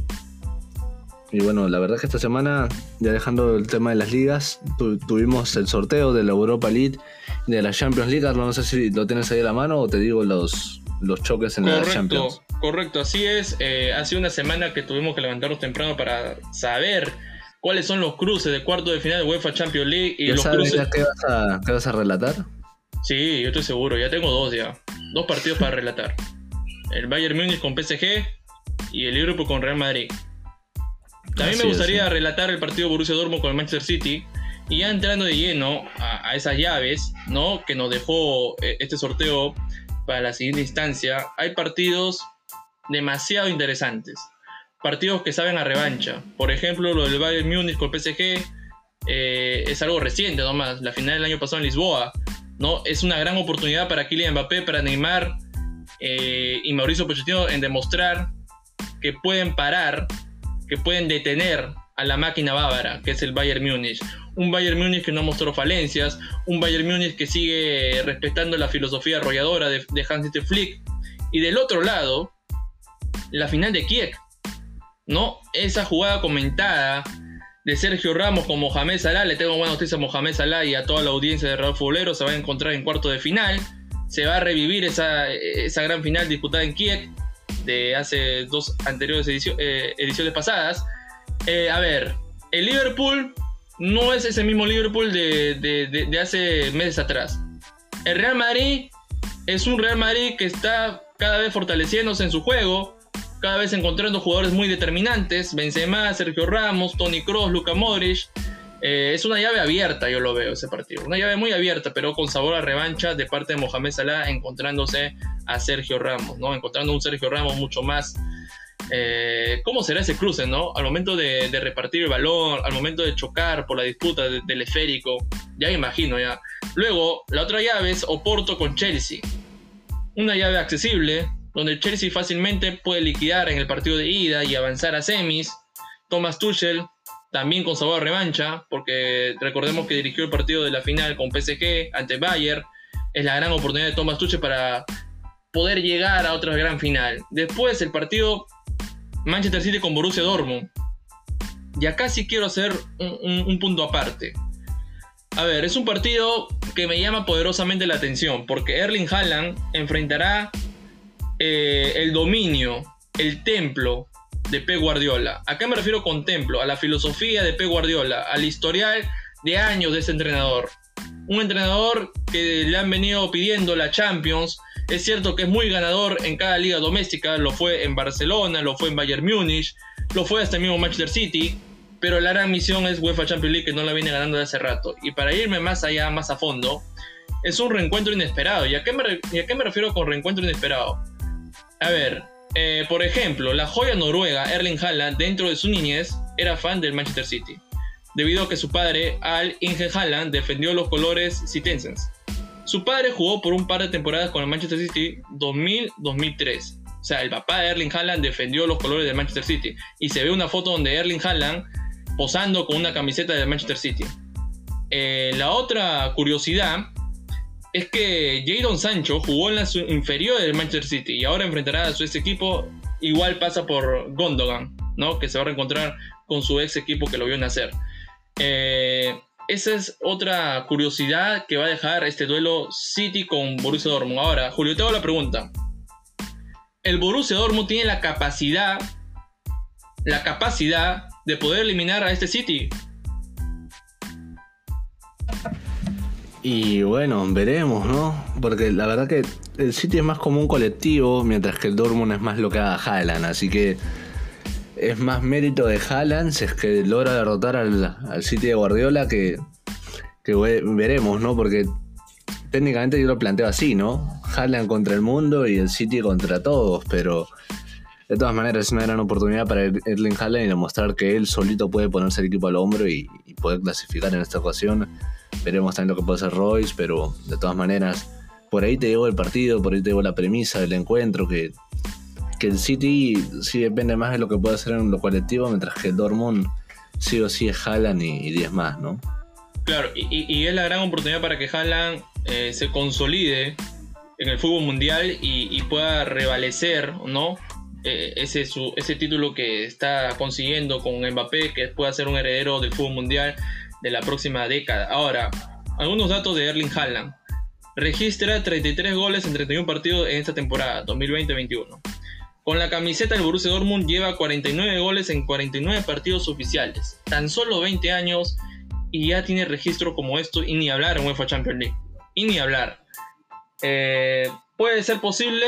Sí puede ser posible de que Haaland pueda cargarse al equipo de Pep Guardiola. Y yo lo veo, y, si lo llevo más al plano, al plano de aventurar un poco a este partido, le podría pasar al City algo parecido con el año pasado, contra el Olympique si el City no se pone las pilas, si el City no logra ponerse firme en ese tramo, no puede dejar escapar una gran oportunidad porque esta es la gran oportunidad de Pep Guardiola para que por lo menos llegue a la instancia final. Sobre todo por el estilo de juego del Dortmund, ¿no? Por lo que plantea, lo que hemos visto en los partidos, la verdad que va a ser muy duro para el cuadro del City y veremos si es que logra Ahora- afianzar una de esas noches y no como la que pasó contra el Manchester United, por ejemplo, que también es un equipo regular y lamentablemente le sacó los tres puntos en- Ahora, Julio. en la ciudad de Manchester. Dentro de, de ese partido, eh, ¿cuál es tu favorito para que avance a semis? ¿Borussia Dortmund o City? Por Haaland quisiera que clasifique el Dortmund, pero tengo cierta. También cierta. Por, así decirlo, afinidad con, con el juego de Guardiola y que hace rato que no logra pasar a estas instancias finales desde que está en el Bayern, en el Barcelona incluso, pero por el estilo de juego quisiera que pase el City y, ver, ¿no? Y ver, por otro lado, en el Real Madrid contra el Liverpool, ¿quién te gustaría que pase? A ver, por el presente que vienen mostrando ambos equipos, ahorita, ahorita, ahorita, eh, siendo 21 de marzo, creo que el Real Madrid está en una escala muy arriba de, de Liverpool. Por el funcionamiento colectivo, por los resultados que viene obteniendo. Mientras que vemos a un Liverpool que ha tenido derrotas cuestionables, ha perdido una racha en Anfield, muy curioso. Y ya no, ya no es el templo fuerte de ellos. Entonces, hoy por hoy me animaría a decir que el favorito a que pase siguiente ronda es el Real Madrid por lo futbolístico y por lo que viene mostrando. Claro. Bueno, Y- por el otro lado, da- dale Carlos, se me tu idea Ahora entro. sí yo te hago la pregunta por eh, Oporto y Chelsea. ya. Favorito. Más allá de que el Porto tiene la experiencia de haber sacado una Juventus, que es Juventus de Cristiano Ronaldo, más allá que no tuvo grandes apariciones en, el, en ese duelo de 180, me parece que Chelsea de Thomas Tuchel pesa más en el aspecto de que no pierde hasta ahorita un partido desde que llegó el técnico alemán, ¿eh? y eso va a primar por la calidad de jugadores rápidos que tienen ataque, sobre todo por el sistema táctico que le ayuda muchísimo más en ataque que en defensa, seguramente, si es que, el- si es que le atacan con el mismo volumen eh, ofensivo al, Chelsea lo puede pasar mal por el sistema de tres que plantea Thomas Tuchel. Pero de todas maneras es un equipo conservador el del Porto, pero con mucha puntería. Y eso es algo que va a tener. Va a ser un lindo partido, pero por lo que te expresé, la cantidad de partidos que no pierde Thomas Tuchel puede ser un gran aval y sobre todo siendo un técnico finalista de la última competición eh, de Champions League. Eso puede ser gran aval para el cuadro del Chelsea. Por otro lado, el Bayern de Lewandowski contra Mbappé, el PSG de Mbappé, con un nuevo técnico, con el argentino Pochettino. ¿Qué impresiones te puede dejar ese partido? ¿Por quién te la juegas, Carlos? Y bueno, el destino, el presente, como que alinean todo para que este partido sea uno de los de los más candentes, de los más eh, de los más impredecibles, ¿no? ¿Por qué te digo esto, Julio? Porque, a ver, el PSG, yo estoy seguro que el PSG va a llegar con, con la sed de, re- de revancha, de venganza sobre la, la final que tuvo, porque perdió con lo mínimo. Y si somos justos, el Bayern Múnich, yo pensaba que esa final Bayern Múnich iba a arrollar al PSG, por lo que ha venido haciendo en esa temporada, esa última temporada. Pero lo veo cada semana, lo veo en cada partido de Champions y veo al mismo Bayern con ese mismo sistema de juego arrollador que liquida a cualquier rival que tenga enfrente. La filosofía de Hans-Dieter Flick ha conectado perfectamente con el equipo, con los jugadores que tiene, con, Robert Lewandowski, con Thomas Müller, con Goretzka, con Sergi Gnabry. Y muy aparte de eso, es que el Bayern Múnich, eh, el partido que se estuvo en Bundesliga, jugó con 10 hombres. Y en menos de 22 minutos, con un hack-trick de Robert Lewandowski, se, eh, se soluciona el asunto. O sea, te solucionó el partido. Entonces es algo admirable lo del Bayern Múnich. Ahora, lo del PSG pasa por lo que está haciendo Mbappé y la vuelta de Neymar, que son dos jugadores destinados a que, a que sean salvadores de ese equipo. Entonces es una gran oportunidad, pero yo, si me preguntas a, quién le voy, me voy por los fundamentos futbolísticos, me voy por el, buen sistema colectivo, porque el sistema colectivo prima más que las individualidades. A excepciones, ¿no? Excepciones. Por ejemplo, hay excepciones como Cristiano Ronaldo, Lionel Messi, entre otras figuras. Pero me voy por el Bayern. El Bayern creo que tiene la base, tiene la memoria intacta de cómo debe jugar a cualquier equipo. Sí, la verdad que vamos a tener unos cuartos de final muy interesantes en la UEFA Champions League y veremos, ¿no? Porque son tranquilamente partidos de semifinales. Eso sí me la juego. Tranquilamente son partidos de semifinales. Carlos, no sé si tienes ahí un par de partidos de la, del sorteo de la Europa League para comentarlo o te lo, te lo digo yo ahí a, la mano. Correcto, Julio, sí, lo tengo acá en la mano, los cuartos de final de la UEFA Europa League 2020-21. El Granada enfrentará al Manchester United, el Ajax enfrentará al AC Roma, el Arsenal enfrentará al Lavia Praga y Dinamo Zagreb enfrentará a Villarreal, un Villarreal que tiene una racha muy curiosa, lleva 10 partidos, 10 partidos sin perder, sin perder en esta competición. Sí, la verdad que tenemos buenos partidos y veremos este United es capaz de por lo menos este último tramo de la temporada ser regular y nos demuestre ¿no? que puede llevarse esta competición porque con los equipos que tiene al frente en general, por las otras llaves que se ha expresado, es el United el equipo con mayor tradición y con mayor potencial económico. Lamentablemente la regularidad de su técnico y de sus jugadores no lo ha acompañado. Incluso Edison Cavani no ha sido tan regular esta temporada, más allá de todos los imprevistos que ha tenido para integrar el 11 y y bueno, Pogba entró esta semana un partido que narramos y, comentamos. Entró y con la justita, con la mínima, el United la verdad que no sabe, no sabe mucho de supremacía deportiva, pero veremos si le alcanza para poder por lo menos meterse a semifinales como lo fue el año pasado y veremos si ya da el gran salto después de esa temporada grandiosa con Mourinho, donde salió campeón en el 2016-2017. Bueno, con esto, Carlos, creo que hemos llegado al final del programa. Sí, antes, de llegar al, final, antes de llegar al final del programa, eh, hemos hecho una sección corta que es peruanos en el extranjero. Y esta semana, o este fin de semana, he visto una buena productividad de goles, ¿no, Julio? Si me puedes comentar algunos partidos, por ejemplo, eh, en, Arabia Saudita, eh, tanto Cristian Cueva como André Carrillo marcaron sus respectivos encuentros. Por ejemplo, el Aladino anotó un doblete para la victoria de Alfatec, mientras que para el Al Hilal anotó el único tanto André Carrillo. Coméntame más goles de algunos compatriotas que vienen eh, haciendo un buen papel en sus respectivas ligas del exterior. Sí, también tuvimos la presencia de Luis Abrán con Vélez. Por otro lado, ese duelo de peruanos, ¿no? de tres peruanos, entre el Cruz Azul y el Atlas, marcó en esta ocasión el, el defensor Anderson Santamaría para el cuadro del Atlas, lamentablemente había derrotado 3 a 2 contra el Cruz Azul. Eh, de Juan Máximo Reynoso, que llegó su victoria número décima. Y bueno, es una racha importante. Yoshima Yotun también jugó casi 72 minutos del partido. Por otro lado, estamos también viviendo el partido entre el Internacional en este momento, donde Pablo Guerrero es titular, todavía no ha marcado goles, pero hemos tenido una semana muy interesante, la verdad, Carlos un fin de semana de peruanos, Carrillo, Cueva, Abraham. También por otro lado tuvimos el gol que te comentaba de Santa María, en general de todo un poco. Y te comento también la, actualidad. Eh, Gabriel Costa jugó 72 minutos, por ejemplo, con el Colo Colo. Cayó 4 a 2 contra la Universidad Católica por la Supercopa de Chile. Por otro lado, eh, Luis Advíncula se mandó con una tremenda asistencia en la victoria del Rayo Vallecano en condición de visita contra el Alcolcón. Esto es por la Liga 2 de España. Por otro lado, Ormeño en un partidazo empató, empató 4 a 4 eh, contra el Toluca. El Santiago Ormeño volvió a, anotar en el empate de visita contra el Puebla por la fecha número 12.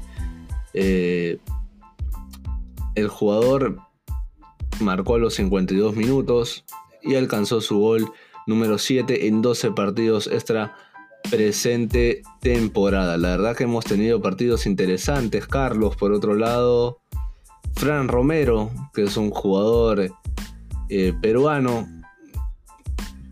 que milita en la liga en la liga 2 de Japón también marcó, pero bueno, no está considerado en este caso en la órbita de, de Ricardo Vareca son algunos de los goles que hemos tenido. También el presente de, Pedrito Aquino, quien jugó contra el Mazatlán los 90 minutos, completó 37 de 43 entregas, una ocasión generada, ganó 5 de 8 duelos y bueno, se impuso 8 de 12 batallas aéreas, junto con él y el jugador del, Cruz Azul, ¿no? Eh, Barrón, si no me equivoco, son los dos mejores mediocampistas de la liga MX. A esto se le suma que Gianluca Lapadula también jugó, Tapia también jugó el fin de semana, pero ha sido un fin de semana de, peruanos y, de goles, ¿no? Hemos tenido un buen presente de todos los peruanos, lamentablemente no vamos a poder aprovechar ese gran presente que hubiera sido ideal, ¿no? Mira, mira la fecha que, que tenemos y de lo que se veía venir esta semana estuvieran arribando todos ellos con este gran presente que les estoy contando a todos los amigos de Radio Futbolero y lamentablemente no lo vamos a poder aprovechar en esta fecha doble eliminatoria que se suspendió donde íbamos a jugar contra Bolivia y contra Venezuela. Imagínate Carlos, si hubieran venido con este, con este presente esta semana, uff, la que se iba a armar en la Viena. Totalmente, comparto. Eh, es una lástima porque algunos jugadores peruanos la estaban rompiendo en sus respectivas ligas eh, en el tema de extranjeros y creo que hubiese sido una gran oportunidad para Perú. Perú que necesitaba sumar puntos, necesitaba sumar en lo mejor de los casos 6 puntos o, hasta máximo 4 y creo que esto nos quita una gran chance, pero se entiende, ¿no? La salud es primero y veremos cómo le va a futuro. Tal vez tengamos respuesta ya en septiembre, junio, julio, por ahí. Se pueda jugar la fecha triple que tanto comenta, pero eso ya veremos qué pasa por las manos de Comebol. Bien, ya estamos llegando a la parte final del programa. Eh, voy a lanzar un dato cortito. Los Juegos Olímpicos de Tokio 2020 se desarrollarán sin público extranjero con motivo del COVID-19. Solo los espectadores locales, locales podrán presenciar las pruebas deportivas. Ese es el, mensaje o la información de última hora que ha circulado en redes sociales, los Juegos Olímpicos Tokio 2020 solamente podrá ser eh, vista por ciudadanía local de Japón. Bien, hemos llegado al final del programa. Eh, ¿Algo más que acotar, Julio? No, nada más. Por el momento está jugando el cuadro de, de Paolo Guerrero. Guilherme puso adelante al cuadro del Internacional que está jugando contra el Novo Hamburgo en 63 minutos. Anotó Marcos Guilherme a los 61. Vamos, 63 minutos del partido. Veremos si Paolo Guerrero por ahí logra anotar detrás de todo de toda esta gran legión de los peruanos que hemos tenido el fin de semana. Él se encuentra dentro de los suplentes en este momento. No arrancó el partido Paolo Guerrero, veremos si le da minutos. La semana pasada entró, lo hizo bien, por ahí el Inter tuvo un penal, lamentablemente no lo, no lo pateó Paolo, pero de todas maneras volviendo de a poquitos Paolo, Jefferson esperemos verlo con Alianza en un mes seguramente por un tema de, lo físico. Y bueno, hemos tenido un programa interesante, Carlos, te invito a que puedas decir a los oyentes dónde nos pueden encontrar y bueno, invitarlos a todos a que nos sigan en todas nuestras redes sociales, principalmente en Instagram. Así hemos llegado a la parte final de este capítulo de Radar Futbolero, eh, capítulo número 11, y nos pueden seguir en redes sociales como Instagram, Facebook, YouTube y cuenta de Twitter como Radar Futbolero, sobre todo en Instagram que cada día estamos creciendo. Gracias a ustedes por hacernos parte de este gran proyecto y nos vemos en el capítulo número 12 la siguiente semana con mucha más información del ámbito nacional internacional, lo que deje la Liga 1 Bexon, el regreso de Alianza Lima, que ya está pautado para la jornada 3, se enfrentará a Cusco Fútbol Club por el grupo B. Veremos si Universitario de Deportes logra levantar cabeza, veremos si Deporte Cristal mantiene la racha invicta de, de victorias y sobre todo sobre todo, sobre todo, vamos a estar pendientes a lo que pase en los peruanos en el extranjero. Por hoy ha sido todo. Espero que haya sido su agrado. Nos vemos en el capítulo número 12, número 12 de, Radar Futbolero temporada 2021. Por hoy ha sido todo. Nos vemos. Cuídense. Chao. Con alianza, con alianza, Carlos, con alianza.